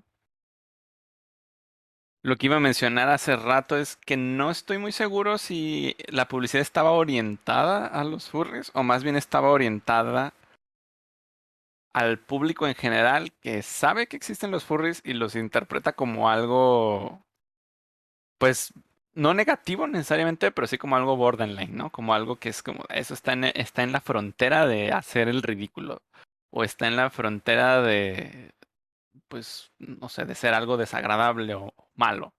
Y, es como de, miren, vengan, búrlense del, del KFC, ¿cómo se llama? El coronel Sanders, ¿se llama Sanders? El coronel Sander Cat. Ah, el coronel Sanders. Y pues sí, es más como eso, es como una... Lo sentí más como una crítica y tal, tal vez también eso pueda llegar a molestar a muchas personas. Pero mira, eh, eh, podemos interpretarlo también como que fue reto para algunos furros que fueron y compraron en Force este, sus productos. Entonces, como dicen, al final KFC logró su cometido, que fue vender producto. Ah, eso pasó, ¿verdad? No, no está. había como. Había como un reto de que tenías que llegar a rapear al KFC, ¿cómo, o estoy confundiendo cosas. Sí, sí sucedió eso. Sí, también sucedió eso. ¿Y ha habido gente que se mete al KFC con Fursuit? Sí. ahí puedes verlo en las respuestas del tweet, que gente publicó sus fotos comprando KFC en Fursuit. Mm. Pues sí. gran su cometido, O sea, ¿y eso fue a raíz del anuncio? Sí. Ah. Está interesante. O sea, como estos chicos de aquí de México que fueron que compraron un carro y fueron a recoger su carro en Fursuit. este Rami y Rusky. Rami y Rusky también. ¿Y así manejaron y no los detuvo sí, se, se, fue, se fue, o sea, se salieron de la, de la agencia en el carro manejándolo con Fursuit. Y, ya de ahí. Y se tomaron el video y todo eso y fue como que, órale, qué valientes, qué chido. Y por cierto, eh, creo que hubo personas preguntando en el chat qué es lo que había hecho KFC. Bueno, lo que hizo KFC fue publicar un tweet. En, era KFC en España o en español, no supongo que era de España. España. España. y, y tal cual su tweet lo que decía era coronel no, o no sé, no, usted no, o alguna cosa así, ¿no? Era, ah, todo el texto. Y en la imagen, pues se veía foto de, del coronel Sanders, como con un círculo de rayos X, alguna cosa así, como que revelaba que debajo del coronel Sanders había un fursuit, lo cual es bastante perturbador, ¿no? O como que otra de las identidades del coronel Sanders sería un fursuit. Y, y pues así, hasta ahí ya no dice nada más, pero la gente fue como de, wow, el coronel, el KFC es furry. Y había gente que llegaba y comentaba como de, nunca volveré a comprar en KFC. Claro que no lo van a hacer, ¿no? O sea, es algo que no van a hacer efectivo, solamente están haciendo sus berrinches de Karen de internet. Sí. Exacto. Pero mm, me parece curiosa esta parte, o sea, porque después de esto, Salió un tweet por ahí de una persona que se hizo, se hizo famosa en Antrocon, la última, última edición de Antrocon. Se hizo famosa dentro de la comunidad, pues o sea, no es como que ahorita estén hablando de ella en, en Sábado Gigante o en Cebale o cualquiera de esos programas de farándula. Eh, pero tenía este fursuit como de una chica caballo, pero exageradamente voluminosa. Seguramente habrán visto fotos por ahí en redes. Eh, era un macro no sé cómo, no sé qué nombre le den a este tipo de fursuits. He notado que son una especie como de tendencia de tener unos fursuits sobredimensionados, que son como muy voluptuosos, generalmente son personajes femeninos. Y generalmente quienes los utilizan no son personas femeninas, ¿no? Pero este es como un caso de esos. Y ya he, ya he tenido conversaciones al respecto con, con algunos amigos, ¿no? Como de por qué sucede y realmente qué, qué hay detrás de eso. Pero esta persona, pues, tuvo doble fama. Algunas personas fue como de, ah, estuvo muy interesante lo que hizo, ¿no? Porque era como entre gracioso y, y no sé qué. Y otras personas se sintieron ofendidas. Eh, el punto es que mucha gente la sigue. Y a esta cuenta. Y publicó como algo como de, oh, suban más arte de, pues de furry inflation, porque ahora las marcas otra vez se están interesando en nosotros. Y eso es, es curioso porque estamos hablando de que es KFC España, pero esta persona es alguien de, Estados Unidos. O sea, esto llegó más allá de, del círculo eh, hispanohablante de, de furries o normis. O sea, estaban, estamos hablando de que ya furries de, de otros países, de Estados Unidos, lo ven y es como de, ah, necesitamos recurrir a la fórmula de todo lo que nos parece cringe de la comunidad nos protege de que nos transformen en un producto de, de marketing. Cosa que finalmente creo que no, no es 100% efectivo. Eso es, esa es una de las cosas que, que quería preguntarles. O sea, ¿qué, ¿qué sienten al respecto? ¿Sí creen que es una protección es algo que, que creen necesario o, o si les gusta como cuando salen cosas de la industria que de la industria como común, o sea, manufacturadas como productos que sean algo furry. Es que a, a mí no, no, no me gusta tanto, especialmente porque esta comunidad se trata, e- es más como de algo, algo interno, como que la misma industria está, es demasiado interna que todo lo que consumimos está hecho por mismos miembros de la comunidad. Eh, no, no somos como si fuéramos como los fans de Disney y estamos alimentando a la corporación Disney, sino es como que los fans del furry fandom y estamos eh, apoyando entre, entre nosotros a otros miembros de la comunidad. Eso siempre se me hace muy padre. Pero que, que las, las empresas empiecen como a, a intentar eh, agarrar el furry fandom e incluso lo cringe del furry fandom como para atraer y luego empezar a como a, comercializar cosas. Eh, eso, eso a mí como que ya no me late tanto, pero creo que es algo que no podemos eh, evitar en algún momento eh, va a suceder.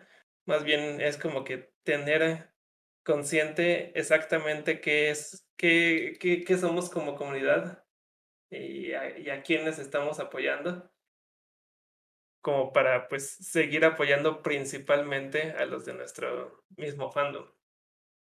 Yo creo. Sí. Pues, o sea, por ejemplo, cuando salen cosas como... Porque alguien decía como de, no, es que cuando se publican películas como Los Chicos Malos o Zootopia, o sea, realmente no están orientadas a la comunidad furry, están orientadas a niños, ¿no? Sí. Eh, y da la casualidad de que después la gente de la comunidad pues va y se apropia de esto y transforma a los personajes en, en otra versión un poquito más adulta o, o no, pero, pero más orientada a cumplir el gusto de adultos que, que lo que estaba diseñado originalmente. Y eso, eso creo que no se me hace tan mal cuando sucede. O sea, creo que creo que está chido. Por un lado, sí prefiero cuando la gente no, no se enfoca tanto como en ser fan de un personaje que no que hizo Disney o que hizo DreamWorks o que hizo cualquier compañía. Eh, porque nos habla más de, ah, mira, está bien padre que lo que nosotros, desde nuestra capacidad limitada, podemos llegar a ser famoso, de vueltas entre comillas, pues conocido en una comunidad. Eso se me hace como un poder que no cualquier persona tiene. O sea, si estás fuera del fandom y es como de, ah, yo quiero escribir ficción o yo quiero dibujar algo y quiero que sea famoso, quiero que muchas personas puedan, puedan saber de esto, consumirlo y darme retroalimentación o entender si es valioso para ellos tanto como lo es para mí. O sea, eso es algo que fuera de la comunidad furry es muy difícil encontrar un nicho o un grupo que lo haga. Pero dentro de la comunidad furry hay como toda un, todo un sistema que lo facilita, lo permite, permite que se proyecte y, se haga realidad. Y así hay personas que, que literal se hicieron famosas y tienen varios cientos de miles de seguidores desde, el, desde su habitación. O sea, lo lograron desde su habitación o desde el sótano de su casa o yo qué sé. Y no requirieron de, de, una, de una gran carrera, porque finalmente, y esto es algo que los días pasados que fue el Festival Pixelatl, por ahí alguien estuvo diciendo, una persona que no recuerdo su nombre, pero todos se identifican por haber trabajado, eh, bueno, de hecho es el, el director principal de, de, Gravity Falls, ¿no? Tú, tú, te has de saber su nombre, Cuidel. No, no te lo vengo manejando. Híjole, ok, bueno, me traicionaste. Pero bueno, que decía como de todo, la aspiración de toda persona dentro de, de la carrera de animación es subirse a, a, pues a una silla de, de, un estudio y empezar a trabajar ahí y sienten que, que ahí se cumplieron todos sus sueños, pero finalmente, y pues no, no me sé muy bien su discurso, ¿no? O sea, yo no, no estuve ahí, no lo escuché, solo vi una imagen. Pero la idea, ah, están diciendo Adam Hirsch, Alex Hirsch, bueno, decidanse cómo se llama, si es Adam o Alex. Eh, pero finalmente la idea detrás de él es que cuando te metes a eso, tú ya no existes Y no se trata de lo que tú quieras hacer con lo que tú soñaste, sino se trata de lo que se pueda vender y lo que pueda ser un producto. Y lo que nos atañe a nosotros de esto, bueno, dentro de la de la carrera de animadores es como, ¿qué tal que tienes toda una vida soñando con un con un proyecto y cuando tienes por fin los recursos para hacerlo, porque según tú no podías hacerlo desde tu casa, tú solo o, o juntándote con otras personas, porque tienes una posibilidad, eh, resulta que estás dentro del marco de operación de una compañía que busca tener cierta imagen, que busca conservar ciertos principios o que busca hacer tal o cual cosa, y vas a estar limitado y te van a cortar ideas y, y le van a empezar a dar forma a lo que tú creías que era tuyo y finalmente va a dejar de ser tuyo. Y eso es lo que pudiera ser preocupante que pasara con nosotros, porque aunque no llegue, digamos, una compañía maligna y poderosa que podría ser Disney o podría ser Amazon, ¿no? Podría ser Jeff Bezos diciendo, tengo muchísimo dinero y les voy a comprar el Furry Fandom. ¡Ay! Ya en el pasado compraron Furry Affinity, ¿no? No estoy muy seguro si la empresa que lo compró era Furry o no, era una empresa medio rara, pero ya sucedió antes que una compañía compró algo de los furries. Pero, Y, ajá, y Imbu, ¿de dónde salió? ¿Qué es, no? O sea, pero imagínate que dicen como voy a comprar el Furry Fandom, lo voy a comprar y al momento de comprarlo, este va a quedar prohibido hacer esto, esto y esto y esto. Y o sea, entonces ya no ya no tiene la autenticidad ni la naturaleza que tenía antes. Y podemos decir, ah, bueno, pues simplemente vamos a decir, no, no nos llegas al precio, ¿no? ¿Mm? Puede ser que no nos lleguen al precio, pero realmente de manera inconsciente han estado comprando el Furry Fandom desde hace ya varios años. Y esto es a través justo de la idea que mencionaba hace rato cuando, cuando Coidel decía lo de cómo se sientan las demás personas con la percepción externa. La campaña colectiva que tiene la gente como de limpiar o purificar el fandom tiene mucho que ver con que sea públicamente aceptado. O sea, tenemos que olvidarnos de que si los fetiches, que si tal cosa es cringe o no. O sea, simplemente es públicamente aceptado. El hecho de buscar que algo sea públicamente aceptado es internamente buscar delimitarlo, eh, prohibir cosas, o de, formar criterios que son como muy estrictos sobre lo que está bien y lo que está mal. Porque ¿quién pone esa todos son o sea, todos son subjetivos, son criterios, pero estrictos. O sea, es como de no, no, no, tiene que ser así, ¿no? Y finalmente ya no es como de, bueno, yo veo el furry de esta manera, es no, el furry tiene que ser de esta manera, no, no nomás lo que yo vivo, sino lo que viven los demás. Y si se salen de esto, están destruyendo el furry fandom, dicen. Están cancelados. Les Ajá. abro un hilo. Y finalmente lo que se busca con esta iniciativa es, ah, hola, este, abuela, este, soy furry y eso está chido porque no es nada malo. Eh, hola, eh, Disney, soy furry y me puedes contratar porque eso no está mal, ¿no? Eh, o, o no sé exactamente cuál es como, como su miedo a eso. Pero finalmente es como una, o sea, es una compra sin paga, o sea, es, vamos a, vamos a meter todas las limitaciones que pudiéramos querer para que tú seas una un ser de luz y puro, ¿no? que finalmente nadie lo es. O sea, todos tendrán sus lados cringe, todos tendrán sus lados de lo que sea. Y quizás a veces es como de, bueno, pero eso implica que también eh, inserte aquí cosa que es ilegal o, o yo qué sé. No, o sea, realmente no se trata de que como comunidad transgredamos las cosas que son legales o no.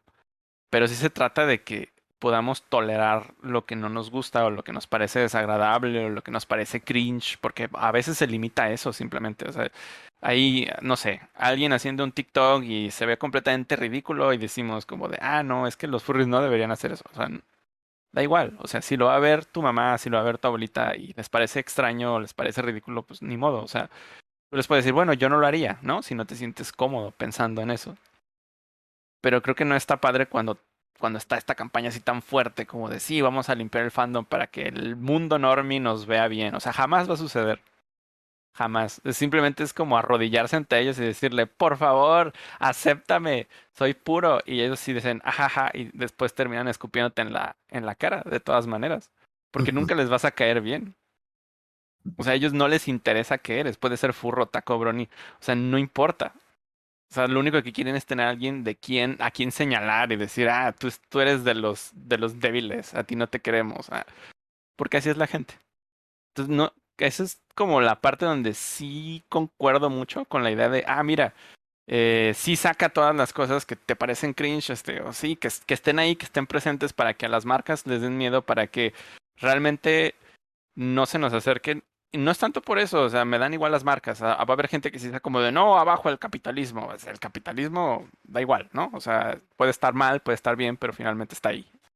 Lo que creo que es importante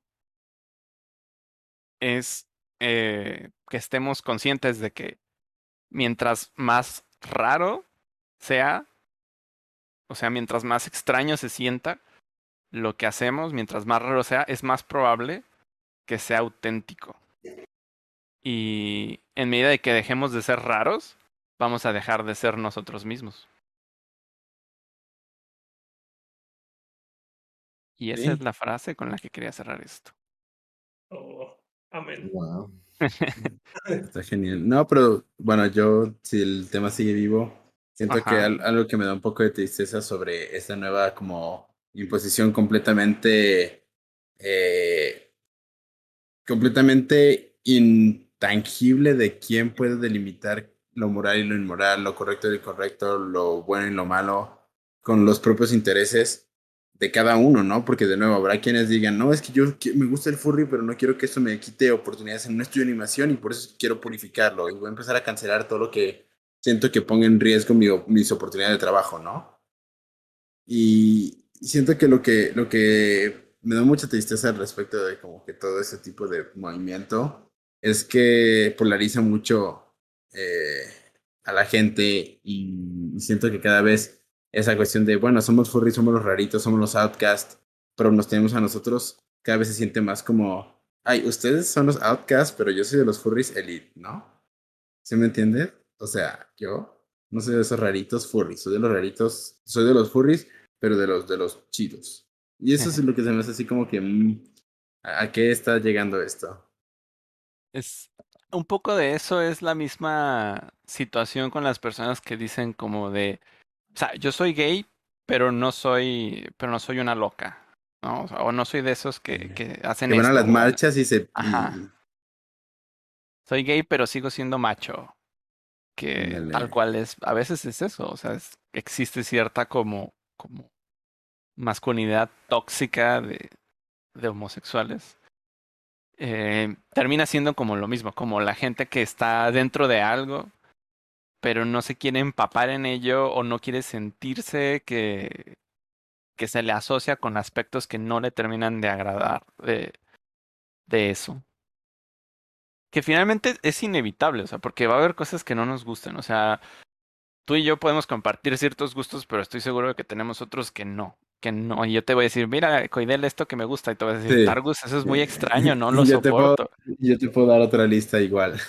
Sí, todos vamos a tener cosas distintas, y no por eso tengo yo que sentir como de no. Eh, es que en realidad lo que, lo que le gusta a Coidel no es del furry, eso no, eso no es furry, eso es, eh, eso está fuera, eso es eso cosa aparte, ¿no? O sea, lo, lo furry es nada más lo que a mí me gusta y con lo que yo me siento tranquilo. Pues no está chido. O sea, finalmente puede aplicar a muchas cosas, esto se puede hacer muy grande, se puede interpretar de muchas maneras, pero finalmente la idea básica es, es que tengamos que entender que no porque algo no nos guste, tenemos, bueno, eso es, eso todo el mundo lo habla, como si no te gusta, no necesariamente tienes que comértelo, ¿no? O sea, puedes simplemente dejarlo pasar. Pero lo otro es, si algo te gusta, y eso que te gusta es tan grande o tan amplio, que incluya aspectos que no te gustan, no necesariamente tienes que casarte con esos aspectos y no necesariamente tienes que rechazarlos activamente. Tú puedes decir, lo que me gusta es esto. No necesitas decir como lo que no me gusta es, o sea, no tienes que vivir en esa perspectiva de lo que no quiero que sea el furry fandom, porque muchas personas que se enfrascan mucho en esto es como lo primero que ponen en su biografía. ¿Qué bloqueo? Es como de, aquí no acepto y ponen que no aceptan, ¿no? y es muy normal porque muchas de las cosas que no quieren aceptar son cosas muy polémicas, son, cosas que están, que son o rayan en lo ilegal. Pero no siempre, o sea, hay, hay veces que no. Y, y hay veces que son cosas que simplemente son raras.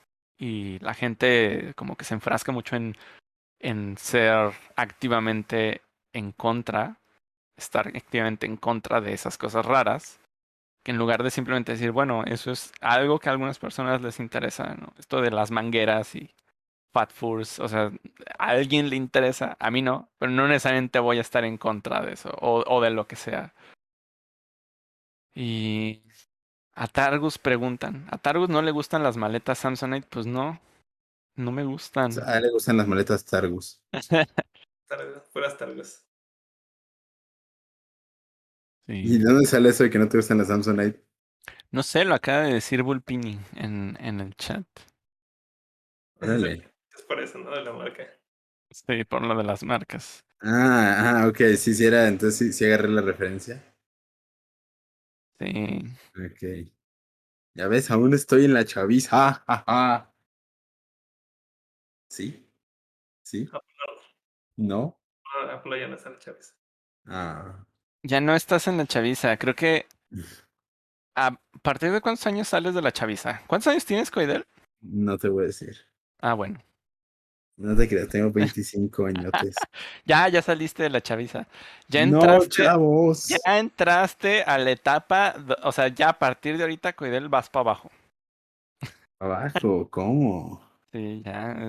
Es, No, exacto. Ya llegaste al pináculo de tu desarrollo. Ahora vas en decadencia. Lo que sigue es ir desapareciendo de este mundo. Poco a poco. Pedacito a pedacito. No me dejen ir, yo los quiero. No, chaviza, yo déjame algo mi TikTok para estar en onda. jaja. TikTok, eso, eso es tan de hace dos meses, Coidel. Ahorita lo que tienes que hacerte es una inteligencia artificial. Ay, ese es otro tema bien candente que traía para hoy. No sé si nos va a dar la media hora. Pero primero, pues, no sé si tienen algo más que agregar del tema anterior. No, no, a mí me gusta mucho cómo, cómo lo abordaste. Sí, sí, Demasiado, sí. Son cosas que he tenido como muy, muy en, muy en mente, muy como, como presentes. Y... Pero cambien de tema en lo que yo voy al, yo voy al baño. necesito Ah, pues sí, pregunta Volpini, ¿hablarán de Dalí? Sí, vamos a hablar de Dalí, vamos a hablar, bueno, yo tengo algo más o menos por ahí eh, presente de estas ondas. A mí me ha fascinado bastante. Eh, creo que estamos en un boom eh, muy acelerado de esto porque lo, pues hace aproximadamente cuatro meses fue que estaba saliendo eh, no me acuerdo si en ese momento era Dalí 2 o ya era Dalí, era el Dalí original. Eh, que en sí este proyecto, o sea, todos estos proyectos tienen mucho tiempo en desarrollo. O sea, yo recuerdo haber visto algo al respecto cuando estaba estudiando ingeniería. Y eso fue hace, por lo menos, hace unos seis años, más o menos, cuando lo vi. Eras chavo. Y había por ahí varias cosas, pero eran cosas como muy básicas, ¿no? Y uno decía como de, ah, qué asombroso, pues sí, sí.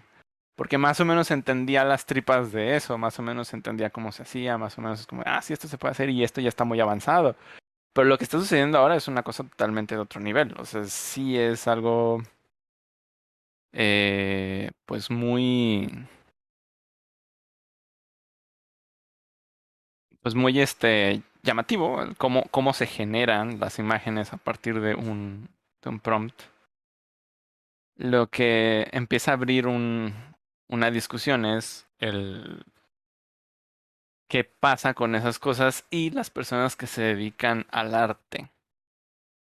Eh, alguien pregunta, Salvador Dalí. Supongo que sería muy raro, o sea, tal vez real- realmente me parece muy raro que gente que esté como dentro del eh, rango demográfico de, este, este podcast mm, en este momento no sepa de, de estas cosas de las IA, generadores de IA.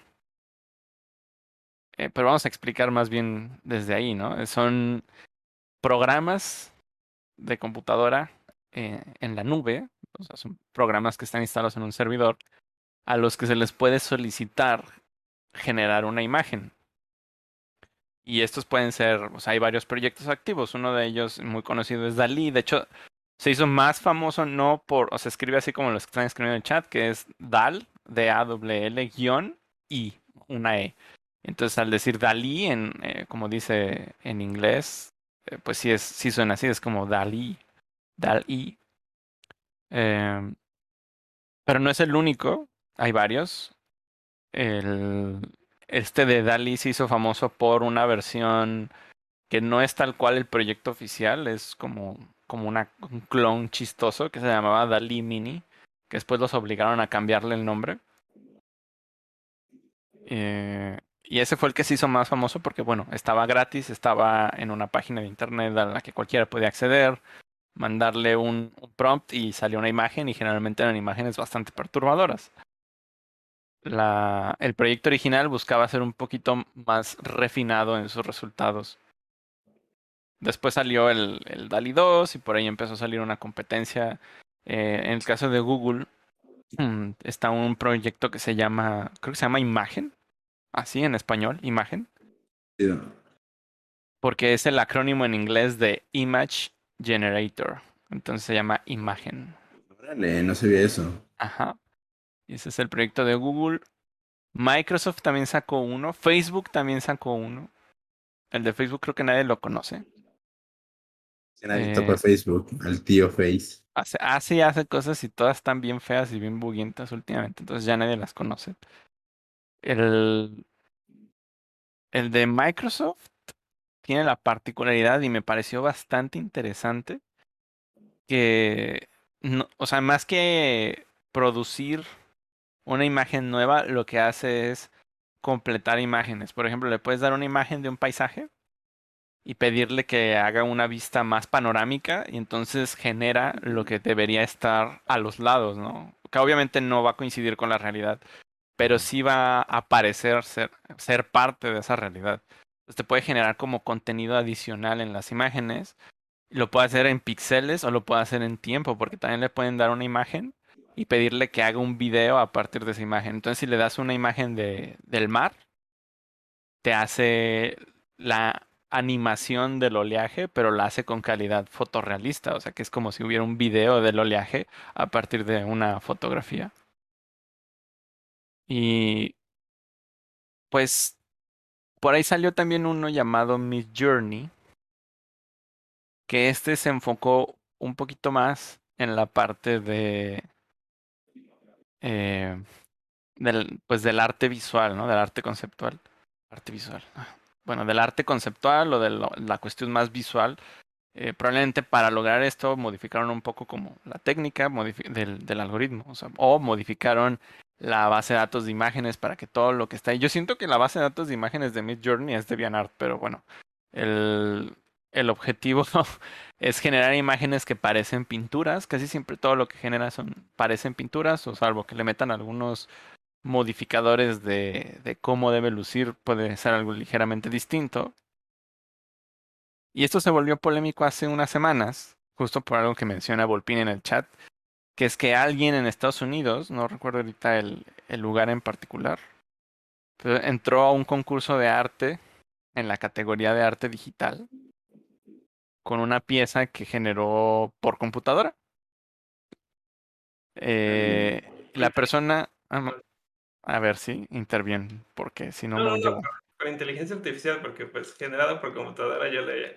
Ah, ok. Es que, bueno, generado con- por computadora sí significa algo. O sea, si tú agarras Photoshop y dibujas algo, no estás generando por computadora, estás pintando o diseñando por computadora. De forma digital. Ajá, eh, cuando generas, quieres decir que hay un programa con una lógica que produce un resultado visual y tú le das parámetros y le picas un botón y entonces se genera la imagen. O sea, no la estás llevando tú con tu pulso ni tu creatividad. Eh, tal vez sí con tu creatividad, sí tú fuiste el programador. O sea, pero el arte generado o arte generativo va más allá de lo, del tema este de las inteligencias artificiales. En algún punto había gente que programaba eh, para hacer imágenes como de, por ejemplo, está toda esta teoría del, eh, ¿cómo se llama? Lenguaje L, hay un, hay un mentado lenguaje L que tal cual no es un lenguaje, pero fue diseñado por un biólogo. Un biólogo y que también tenía algunos eh, pues, estudios en computación y lo que hizo fue estudiar la naturaleza y determinar un algoritmo matemático para copiar cómo se cómo crecían las plantas o cómo se hacían las plantas. Entonces hizo código que podía permitirte eh, diseñar como plantas artificiales ¿no? en, en, la computadora. Eh, que eso es nada más un, una limitación a lo que hace realmente. Eso tuvo que ver mucho con la base de los fractales y otras cosas que, que son de, pues, código que tiene resultados visuales. Y todo esto es, generación, o sea, se genera por computadora. Y acá sí se está generando por computadora, pero siguiendo no una lógica numérica, no una lógica, bueno, e, estrictamente no, o sea, debajo de eso seguramente hay mucha lógica numérica, pero está buscando más bien como interpretar o entender las cosas eh, en el supuesto de...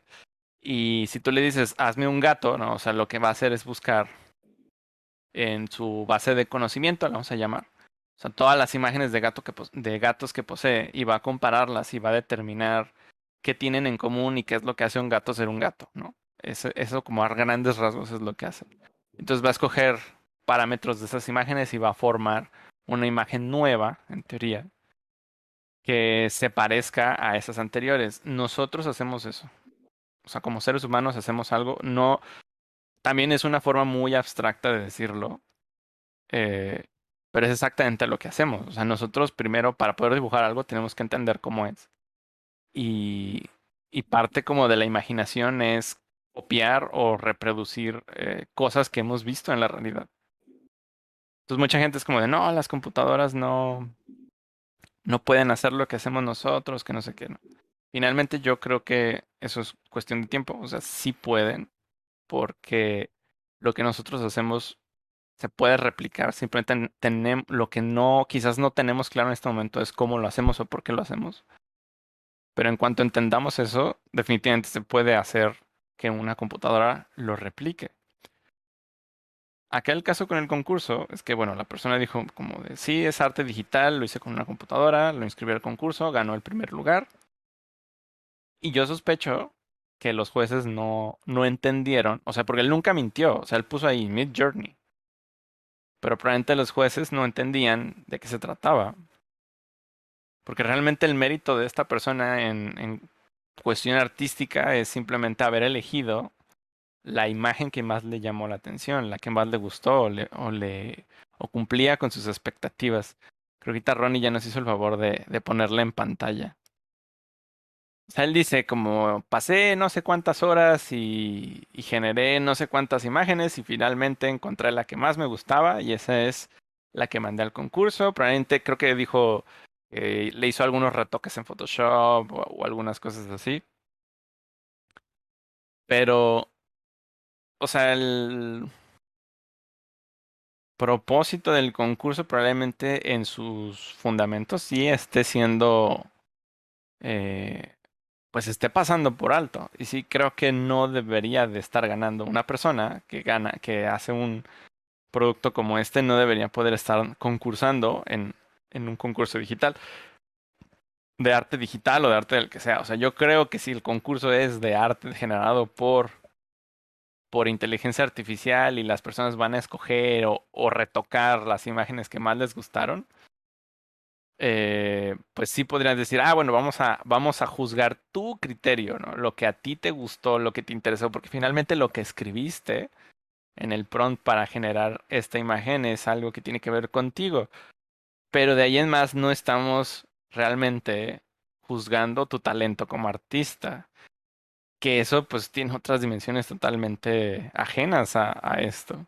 Sí, de hecho concuerdo contigo perfectamente en eso, porque pues a final de cuentas estás hablando de que, o sea, de que si lo categorizas, esto entraría precisamente en la categoría de, bueno, ok, vamos a hacer un concurso sobre lo impresionante que puede llegar a ser el generar imágenes por computadora y juzgarlo como se juzgaría cualquier otra pieza de arte, porque a final de cuentas se juzga de una manera como más, de más introspectiva, que te hace sentir, ¿no? Y qué es lo que te genera Porque debo decir que esta pieza que ganó está padrísima. A mí me encanta, la veo y digo, órale, está increíble. Pero no la categoría, no la pondría en la misma categoría de, de alguien haciéndola desde cero como, pues como la cuestión técnica, ¿no?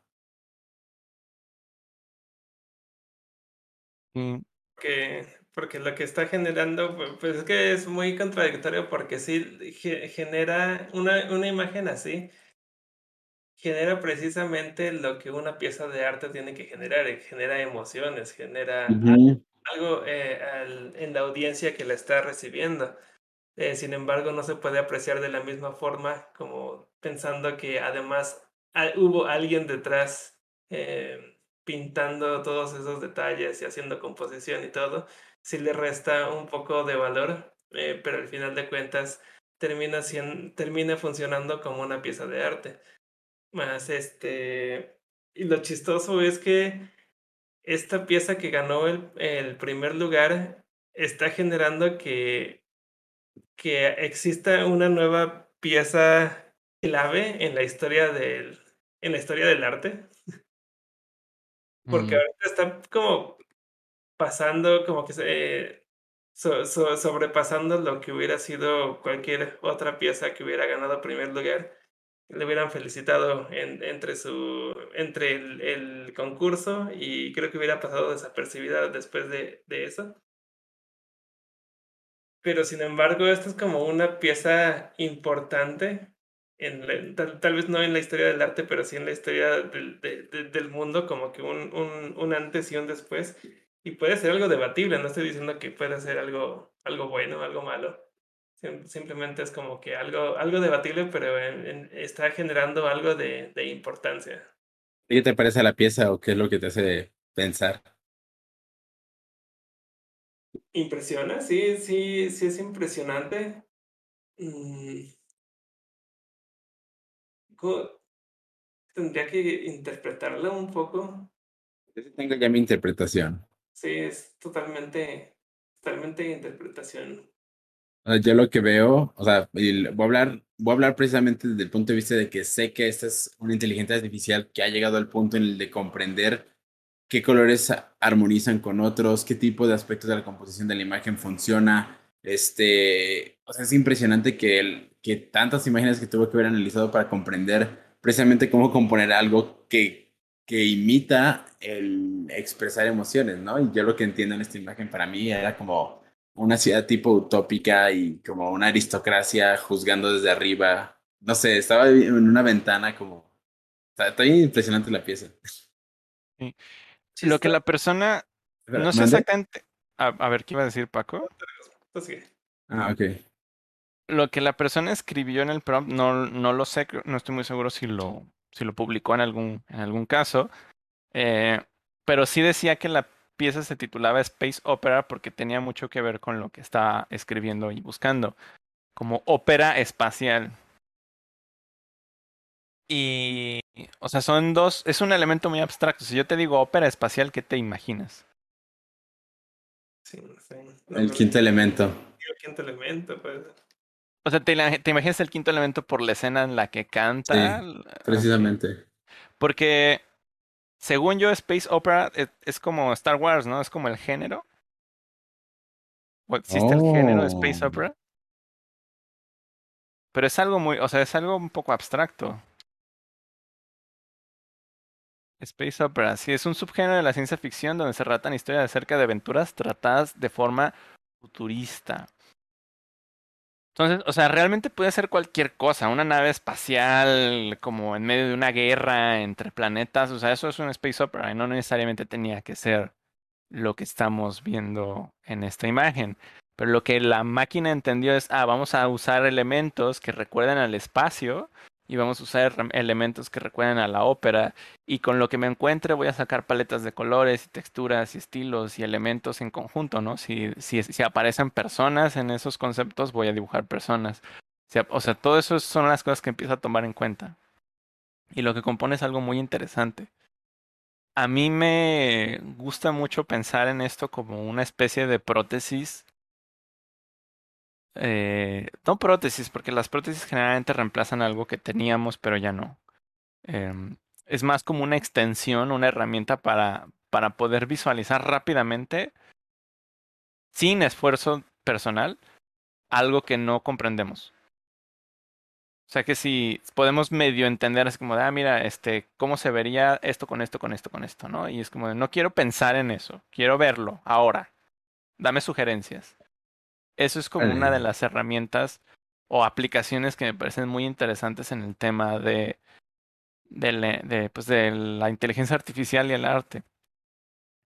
Creo que la, la orientación de estos negocios es que las compañías de de cine o las compañías de multimedia de cualquier tipo paguen este servicio en lugar de pagarle a artistas conceptuales para generar arte conceptual de un proyecto, por lo menos en su etapa inicial.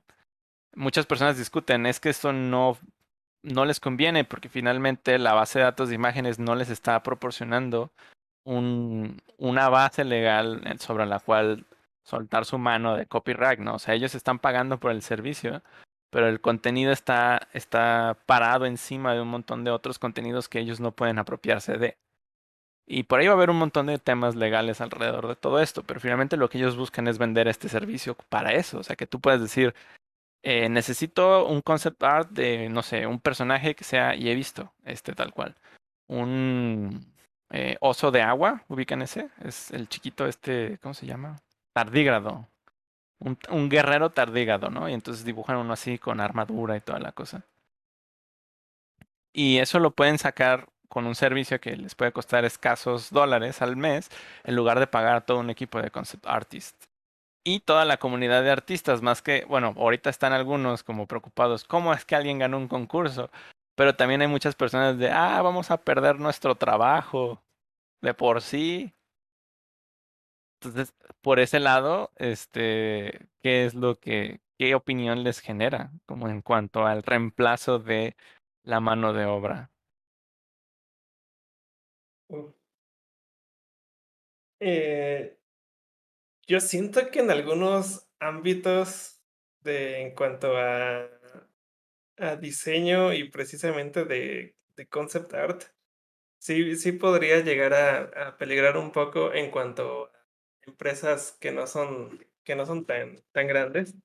Por ejemplo, yo, yo creo que empresas como tipo Disney o DreamWorks sí podrían seguir eh, generando recursos humanos para, para ese tipo de, de, cosas, pero por ejemplo, al, alguna empresa de diseño que necesita hacer eh, ilustraciones y cosas como más rápidas, sí podría aprovecharse de, de este tipo de, de tecnologías eh, sin embargo, yo siento que el arte de forma más artística no se busca tal cual como como que se genere de una forma automática, como que la industria del arte siempre va de la mano con el artista que está detrás de la, de la obra y por eso es que muchas veces eh, un, una pieza vale demasiado dinero, no tanto por su calidad artística, sino por el nombre y el renombre del artista que la, que la realizó.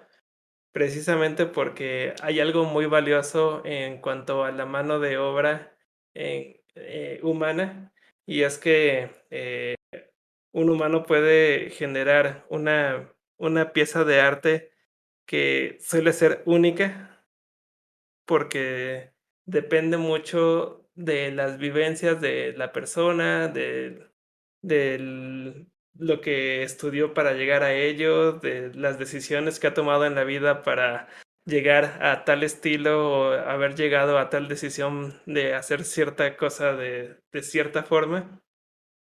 Y eso es lo que, lo que tiene como demasiado valor y también algo que aumenta mucho valor es que las personas son mortales y en algún momento van a morir. Eso, eso. No, muy cruel, pero, pero eso realmente aumenta muchísimo valor. Por eso es que las piezas de arte eh, se triplican, se cuatriplican cuando un artista muere, porque saben que ya no va a haber más piezas de esa persona. Siento que en ese aspecto eh, no, no creo que una inteligencia artificial eh, llegue a reemplazar el arte, precisamente porque sería como un ¿por qué, no? Entonces, ¿para qué estoy como, como consumiendo arte? ¿Cuál es como la apreciación artística? Como que siempre tiene un plus eh, la apreciar el arte al saber que hubo eh, artistas detrás de, de ello. En cambio, como para piezas que son como más útiles, entre comillas, como que con, con algo que, que, una empresa pueda sacar de provecho, eh, pues sí, ahí realmente, pues yo estuve alguna vez en ese tipo de industria. La verdad es que la, los artistas en, en, en muchas industrias terminan siendo como muy desechables y no, no dudo que en algún momento eh, empresas quieran recurrir a este tipo de inteligencias artificiales en vez de, de seguir usando recursos humanos. Yo, también otra, otro take que tengo al respecto sobre eso es eh, si, el, si el artista fuera tan reemplazable, sería igual como las personas que compran un departamento y tienen una pared en blanco y deciden simplemente descargarlo en internet en su legítima creencia de que está en su derecho, imprimirlo en un canvas y pegarlo, pero ¿por qué mucha gente decide comprar una pintura de un artista, específicamente de un artista, teniendo la posibilidad de descargar algo de internet? Ni siquiera necesitamos una inteligencia artificial, descargarlo, imprimirlo y pegarlo, ¿no? Porque le agrega ese valor como añadido el hecho de que fue hecho por un humano y no por una computadora, aunque suene ahorita mucho eso de las inteligencias artificiales, creo que no es nuevo. O sea, creo que ya existía esa alternativa de decir, bueno, si fuera algo tan, tan preocupante para los artistas, pues creo que ya llevaba años pasando, desde que se empezaba a mudar como lo de la animación 2D en papel a, a, la, a la digital y a la computadora. Sí. O sea que la diferencia ahí es que las cosas que generan el, estos inteligencias artificiales sí son nuevas, o sea, son cosas que no existían,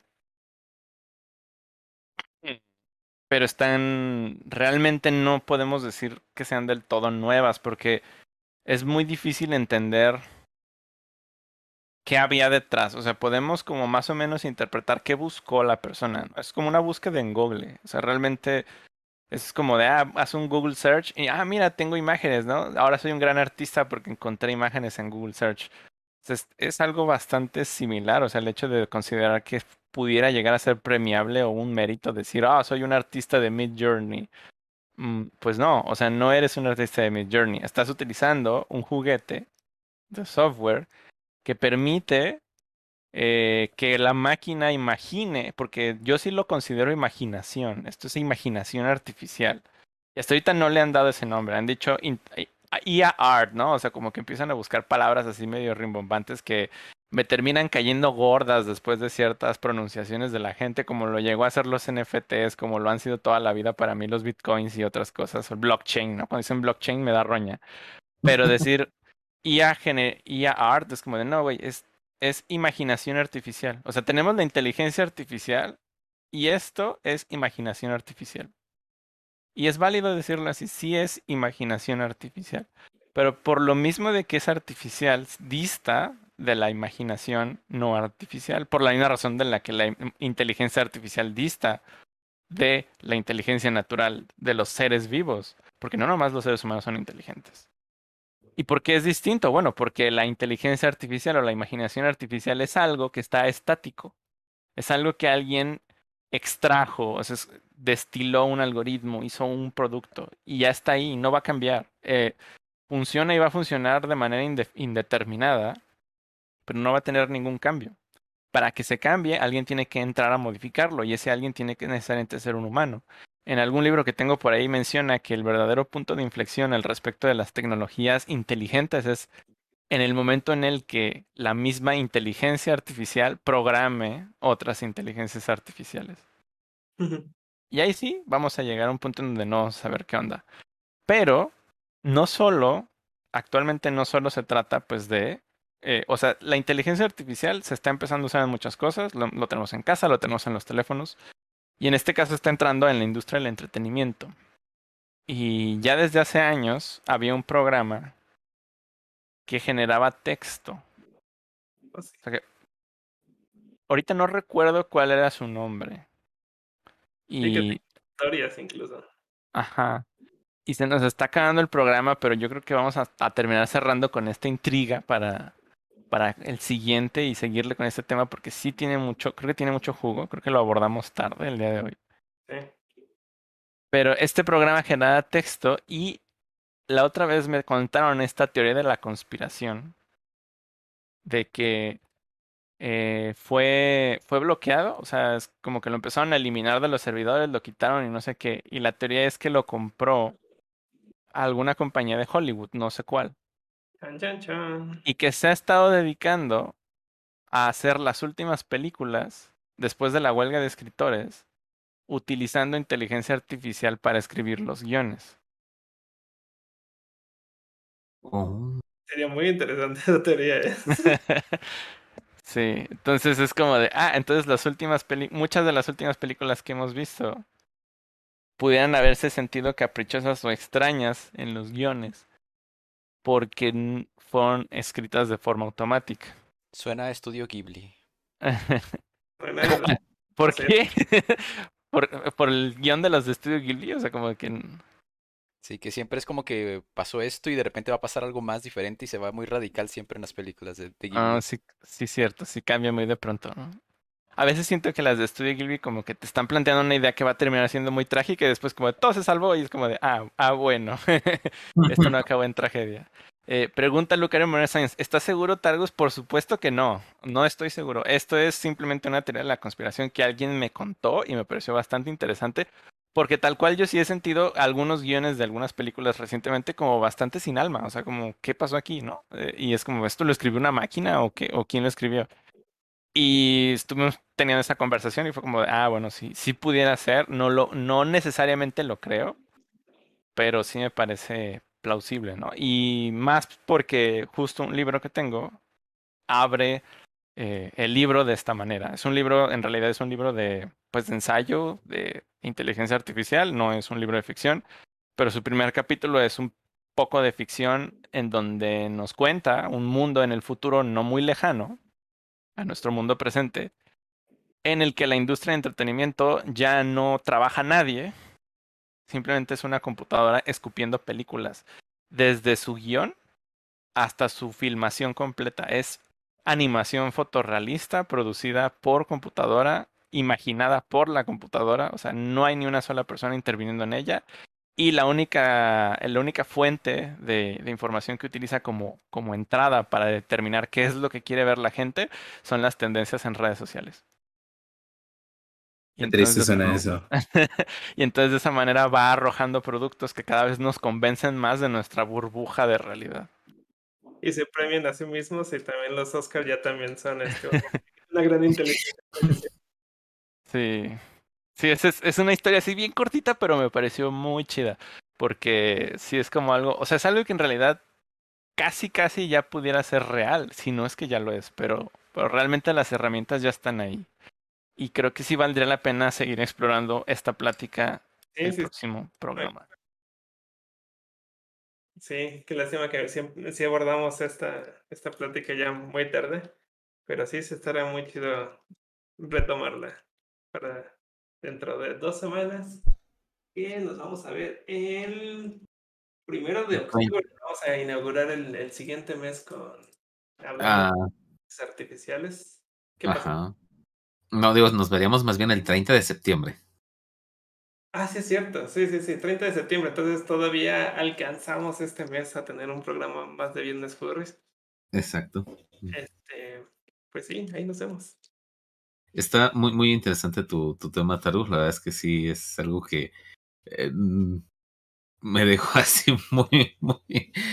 eh, no, no sé qué pensar de, de todo esto. Y está cañón, porque pues digo, como decía, hay inteligencias artificiales para dibujo, para escritura y pues ahora para más cosas, ¿no? Entonces, ya ves que ahora también los autos que están empezando a manejar, este, bueno, ya que ya, ya se manejan en, en automático, ¿no? Pero pues ahora van a tener toda una conciencia más, más grande, pues va a estar más, más La cañón de, en mis tiempos los autos eran de gasolina. Y, eh, Y con todo el Ah, de los que les dabas cuerda.